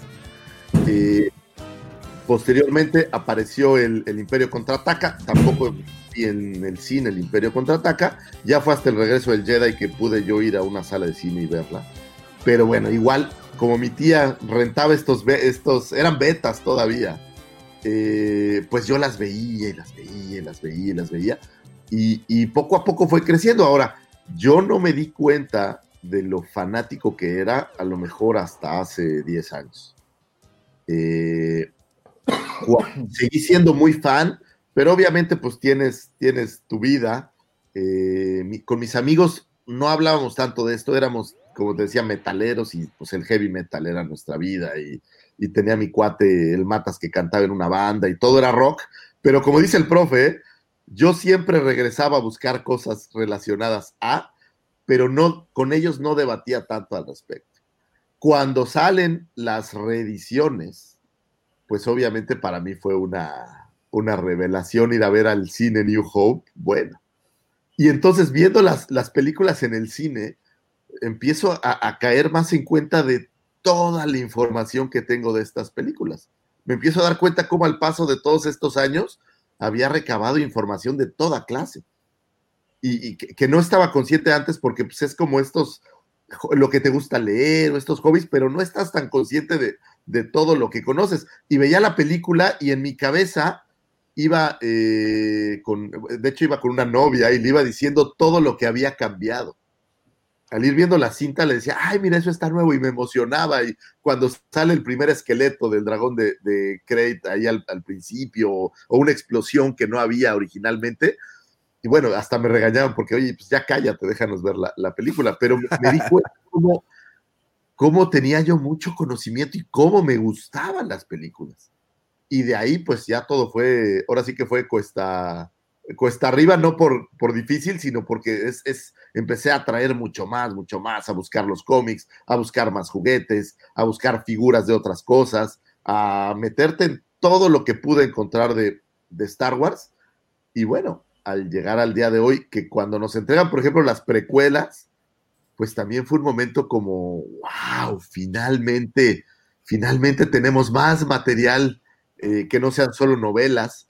Eh, y así fue creciendo, fue algo que honestamente por amor nunca lo pensé, hasta a lo mejor hace un par de años que dije, güey, es que de verdad amas esta madre, o sea, ¿cómo disfrutas hablar de ello? ¿Cómo disfrutas verlo? Si hay material nuevo, te encanta averiguar cosas.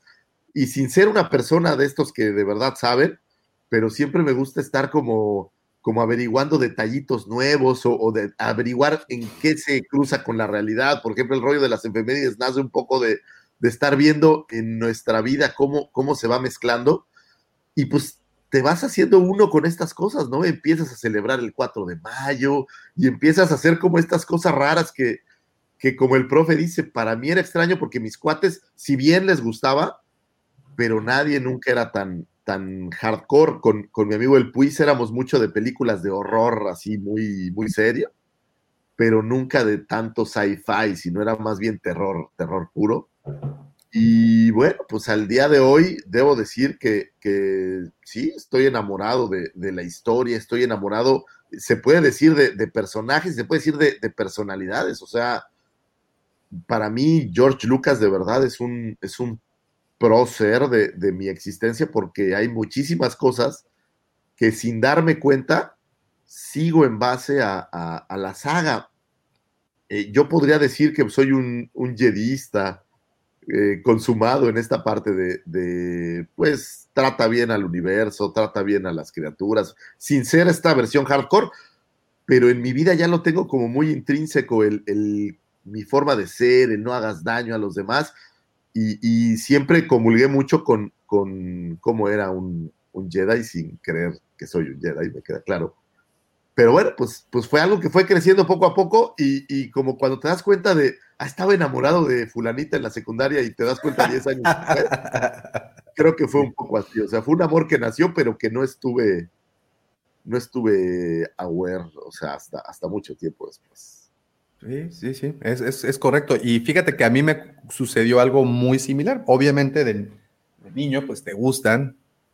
Yo, mi primera película fue lo he dicho muchas veces, eh, El regreso del Jedi, y, y, pues te gusta, te queda ese gustito y pues en la televisión te las encuentras de vez en vez.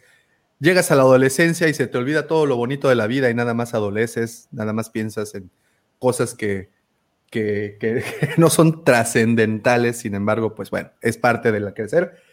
Para mí el amor a Star Wars, curiosamente, llegó des, con el desamor justamente recuerdo el día uno, cuando digo, no están ustedes para saberlo, y, y, yo sí estoy aquí para contárselos porque pues tenemos un podcast. Eh, justamente el, el, primer día que salí, que, sal, que me salí de la casa de, de, de, con el ex matrimonio que tenía con el antiguo, con el, mi ex esposa, ese día, eh, pues fue, fue un día bastante triste, doloroso, pues, ¿quién no, no? A pesar de que las cosas no iban tan bien, pues de todas formas esa separación siempre es, duele.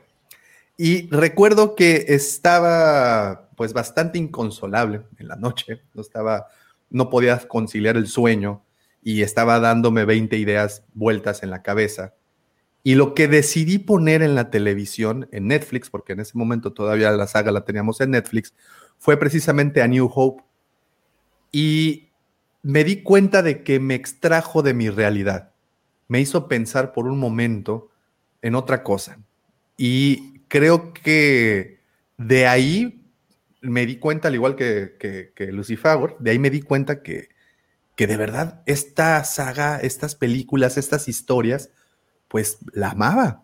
Porque de verdad que me hizo sentir bien después de, ese, de ese sentimiento tan, pues negativo, que es la tristeza, que es la extrañeza, que es todo eso que ocasiona una separación, pues me, me, me, encontré un refugio.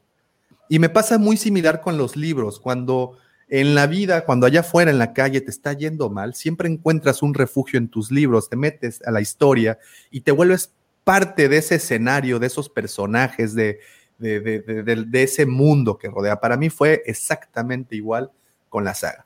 Justamente, y queda un, un, que un caso, o casualmente el timing fue perfecto, porque además iniciábamos, el señor Lucifagor y yo, iniciábamos con este canal, con este proyecto, justo para ese entonces, y me hizo engancharme todavía más.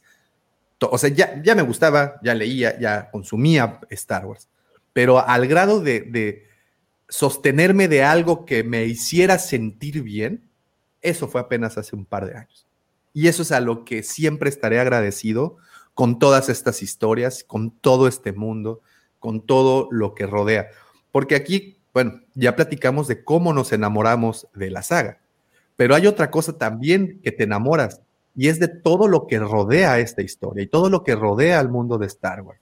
Lo decías, profe, lo decías, Lucifago, los amigos, la gente que conoces, los eventos a los que empiezas a asistir, la gente con la que dices, algo muy curioso que me empezó a, a ocurrir hace unos meses fue que en, en Facebook me empezó a agregar gente que pues yo no conocía.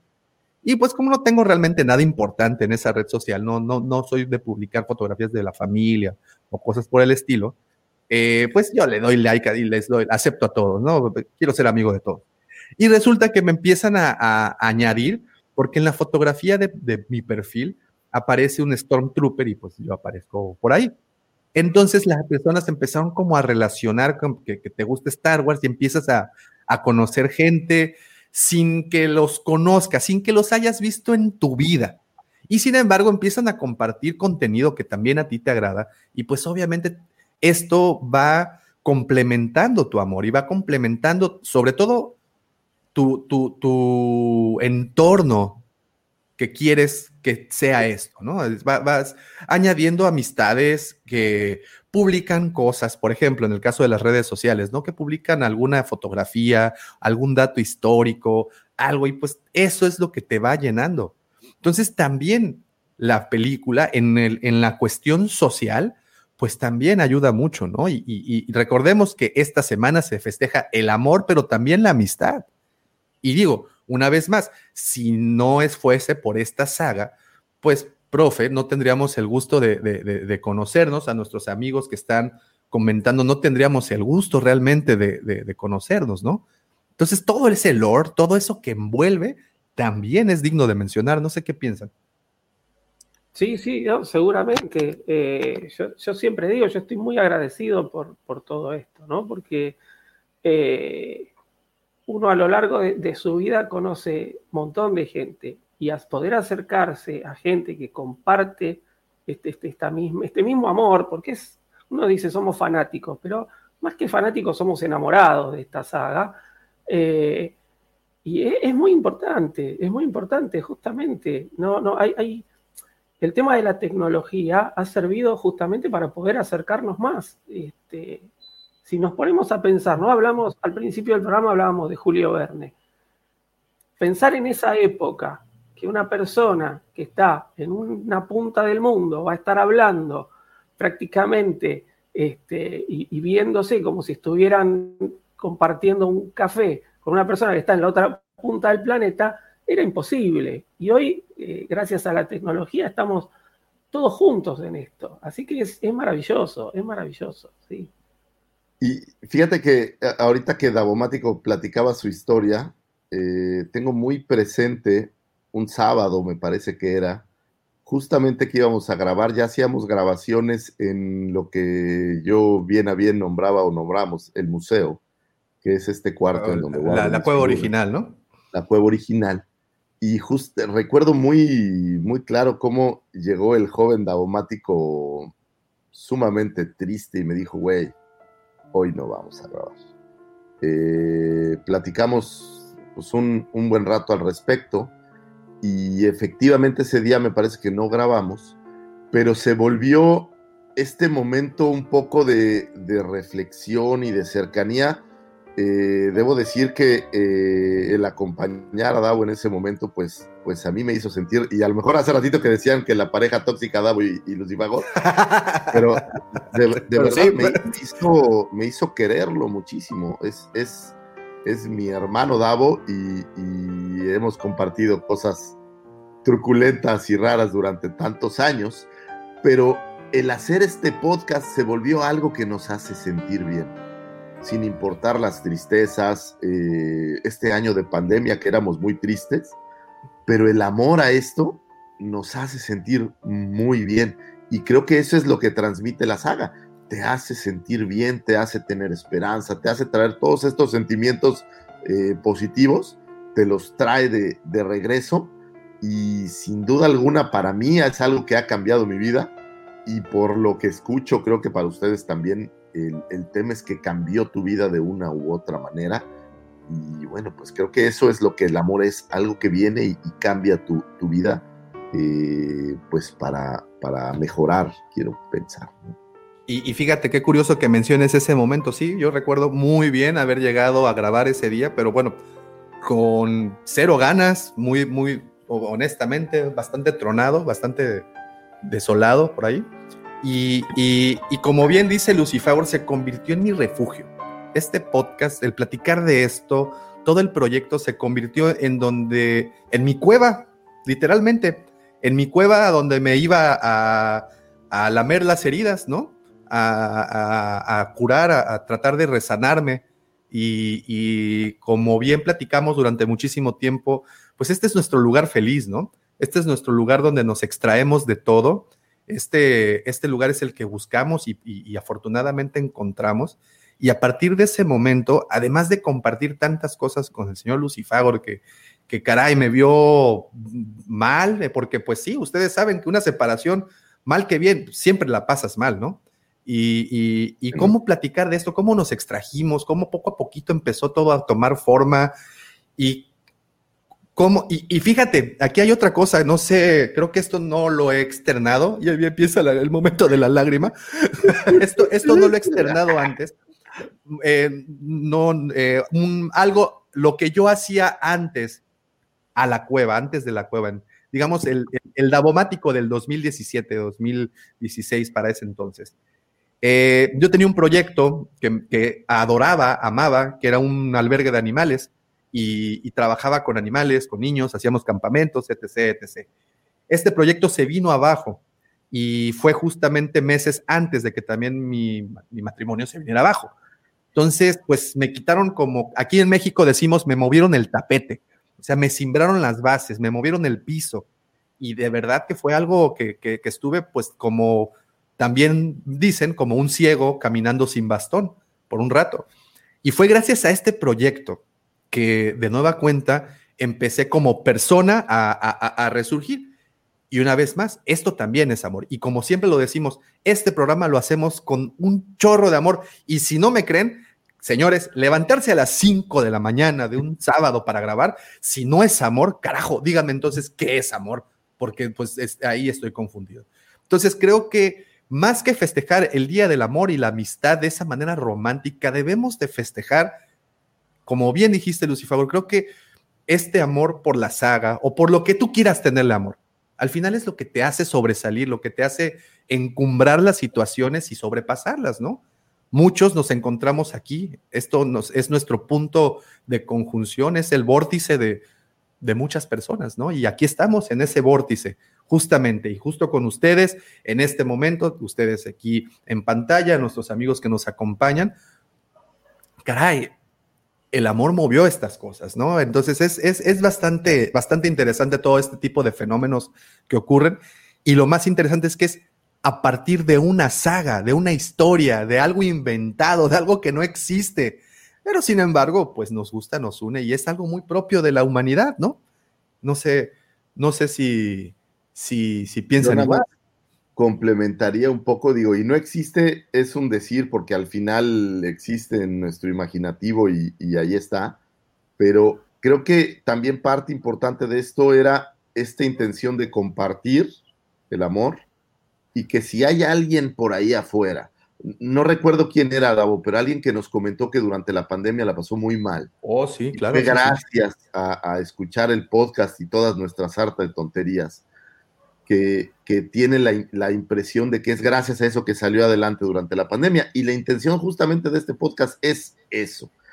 llevar algo de alegría, algo de dispersión de la mente, algo de eh, a cualquiera que no se siente tan bien y, que compartamos cosas, porque pues como todos somos seres humanos, tenemos un trabajo, tenemos problemas, tenemos relaciones, y compartir esto dentro de la saga y hacer que uno se sienta mejor, creo que era la intención del show y, y es de verdad todo ese amor que tenemos a la saga, compartirlo con cualquiera que esté por ahí y que se sienta solo como el profe en algún momento o que, o que no sepa eh, cómo expresarlo, pues esta es la intención, salir Exacto. de ahí.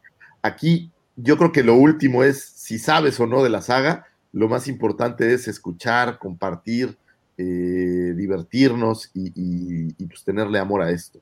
No, y sobre todo que luego se generan amistades muy interesantes, por ejemplo, y no me van a dejar mentir, aquí tenemos presente al señor Jorge y también tenemos presente al señor Maxi, que, que, que sin conocerse en persona, uno, Maxi, está en Argentina, el otro, Jorge, está aquí en México, y sin conocerse en persona, sin haberse visto el rostro antes, comentar, platicar, aventar chis- chistes, apoyarse en comentarios, etc., etc. Creo que eso es algo muy propio de- de esto, ¿no?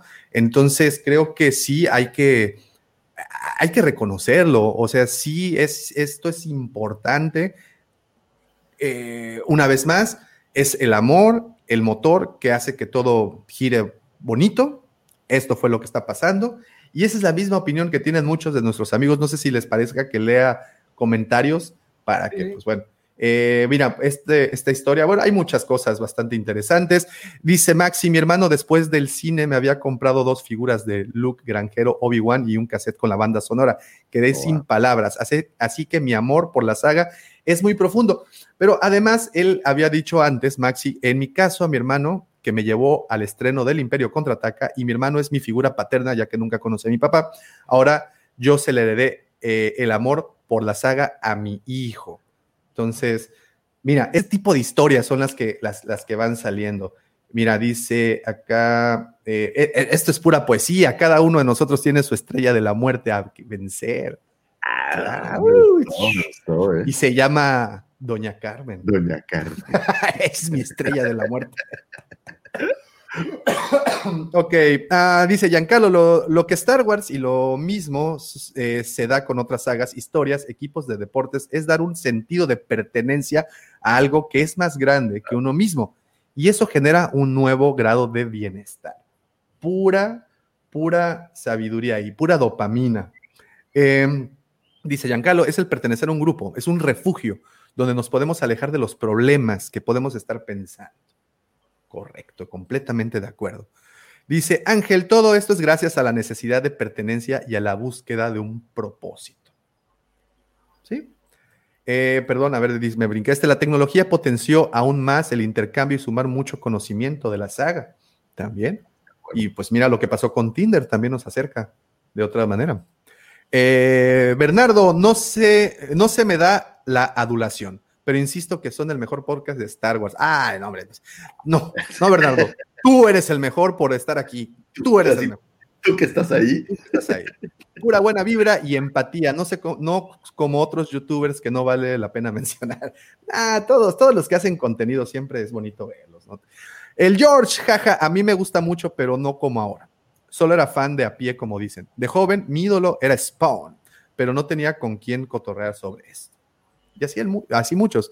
Así que lo guardé un rato, pero eso cambió hace tres años cuando volví a ver un amigo, un tal Víctor, y me invitó a ver su proyecto y lo, y lo friki volvió. Y gracias a eso conozco a Davo y a gente bonita. Ah, El George. George, un abrazote, caray. Y por último, también dice, al final la saga, honestamente, me vale dos kilos, pero el poder con- conocer gente como Maxi, Alfredo, Alejo, Carlos, Gio, aunque sea por escrito, vale oro. Dice, entre Davo, Lucifagor y la Legión y la pandemia, ele- elevaron esto. Sí, no, y, y bueno, y obviamente creo que cada quien puede contar una historia diferente, ¿no? Respecto, demonios. Hasta este livecast solo le faltó un abrazo grupal entre todos nosotros. dice, dice Iván, abrazo colectivo virtual. Sí, hombre, pues es que hay que celebrar esta semana, señores. Es la semana del amor, de la amistad, lo dijimos, hay que hacerle el amor a la amistad, o no sé si iba así el dicho, pero hay que celebrarlo, caray. El, Cuando éramos jóvenes y teníamos problemas de soledad, teníamos Ah, un bueno. dicho porque nos tocó un 14 de febrero en donde eh, eh, Matas, Puis y yo éramos tres amigos muy cercanos de toda la vida, lo hemos sido y nos queremos un chingo. Pero en un 14 de febrero que nos tocó por azares del destino que nadie tenía novia y estábamos solos como dedo, dijimos, ¿sabes qué está mal? Celebrar el amor y la amistad cuando estás jodido. Entonces vamos a celebrar el Día de los Excesos. Entonces el 14 de febrero, cuando estábamos solos, en vez de celebrar el amor, pues nos poníamos pedísimos para mitigar el sufrimiento. Espalda con espalda. Entonces, este, lo nombramos el Día de los Excesos por mucho tiempo, por cierto. Así Entonces, si es. ustedes están solos, no tienen nada que hacer, sírvanse una cuba, siéntense a ver la saga y pónganse un pedo monumental. Esa es una buena recomendación. Esa es una excelente recomendación. Recuerde que, y además de amarse a uno mismo, que luego eso es lo difícil, ¿verdad? Luego eso es, eso es lo complicado, quererse a uno para poder, para poder transmitir amor, señores, hay que empezar por uno mismo, hay que empezar reparándose a uno y así sería. Este ya se volvió como en Fernanda Familiar, Lucifer. Ya Parece, estamos. Ahorita que, fíjate que hace eh, un tiempo tuve que hacer justo este comentario que a veces parece un poco egoísta, pero yo decía, es que yo no puedo hacer feliz a nadie si no se hace feliz cada quien, y para eso tienes que amarte primero. Entonces, eh, yo, yo y mi mano nos hemos amado por años y, y- y transmito lo importante que es. Ve- amarse. vean, vean esos. Hay- hay- Parece manubrio de. que se pueda. Es, parece manubrio de bicicleta, confiésalo. es que no se nota el callo, pero, pero sí. Dice el George, este podcast se ha puesto de pecho para celebrar mi trigésima octava primavera. De pechito, quedo para agradecerles a todo compartir su... No, Hombre, George, ¿cuándo cumples años, George? Por favor, mándanos ese dato porque pues tenemos que hacer.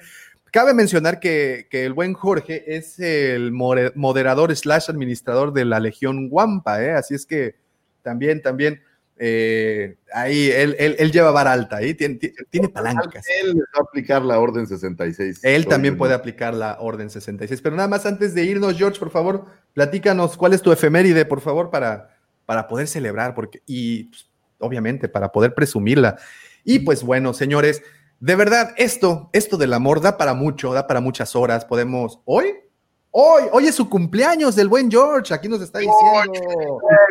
No, pues muchas felicidades, mi George. Este podcast va dedicado para ti, caray. Un abrazote. ¿Cuántos, piquete de nalga. todo, todo. ¿Cuánto, ¿Cuánto te falta para llegar al cuarto piso, mi George? Ya, dice el 6 de 38. febrero. Oye, 6, ahí está. Ahí está, otra astroefeméride. Esa no te la sabías, ¿eh?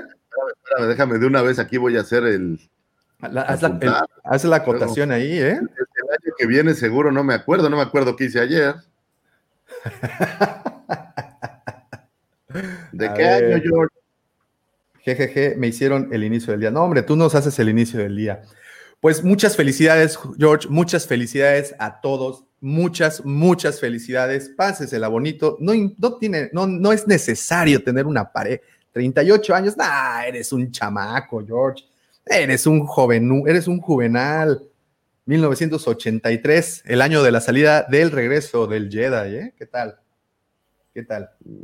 Eres un chamacón, un abrazote, muchas felicidades, pásatela bonito, come mucho, déjate consentir y ojalá te regalen muchas cosas caras. Ojalá te regalen, re- no sé, algún Mandaloriano Beskar por ahí, algún, no sé, un Mandaloriano Vintage Collection con su niño. No lo sé, pásatela bonito, te mandamos un abrazote y señores, de verdad, en serio, disfruten, amen, háganlo, háganlo saber, no necesariamente tienen que contar con una pareja, hay otras maneras de amarse, hay otras maneras de demostrar el amor, celébrenlo.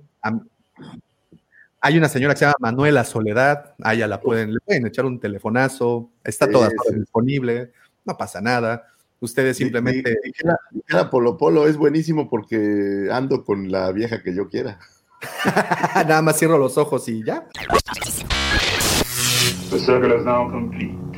When I left you, I was but the learner. Now I am the master.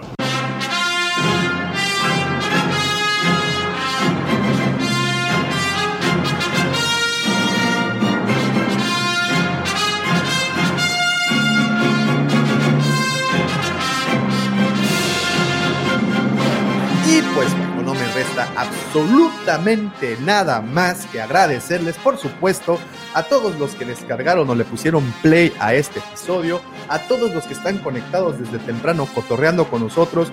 Muchísimas gracias, señores, por hacer el contenido de este programa, porque de verdad no somos nosotros, son ustedes los que lo hacen, son ustedes los que les ponen la chispa, son ustedes los que, los que le ponen los ingredientes necesarios para poder hacer de estas dos horas mucho más llevaderas. Muchísimas gracias, señores. Pero absolutamente nada de esto podría pasar sin la ayuda, sin la colaboración, sin eso que se le conoce como la chispa que inició esta rebelión conocida como hablando de Star Wars.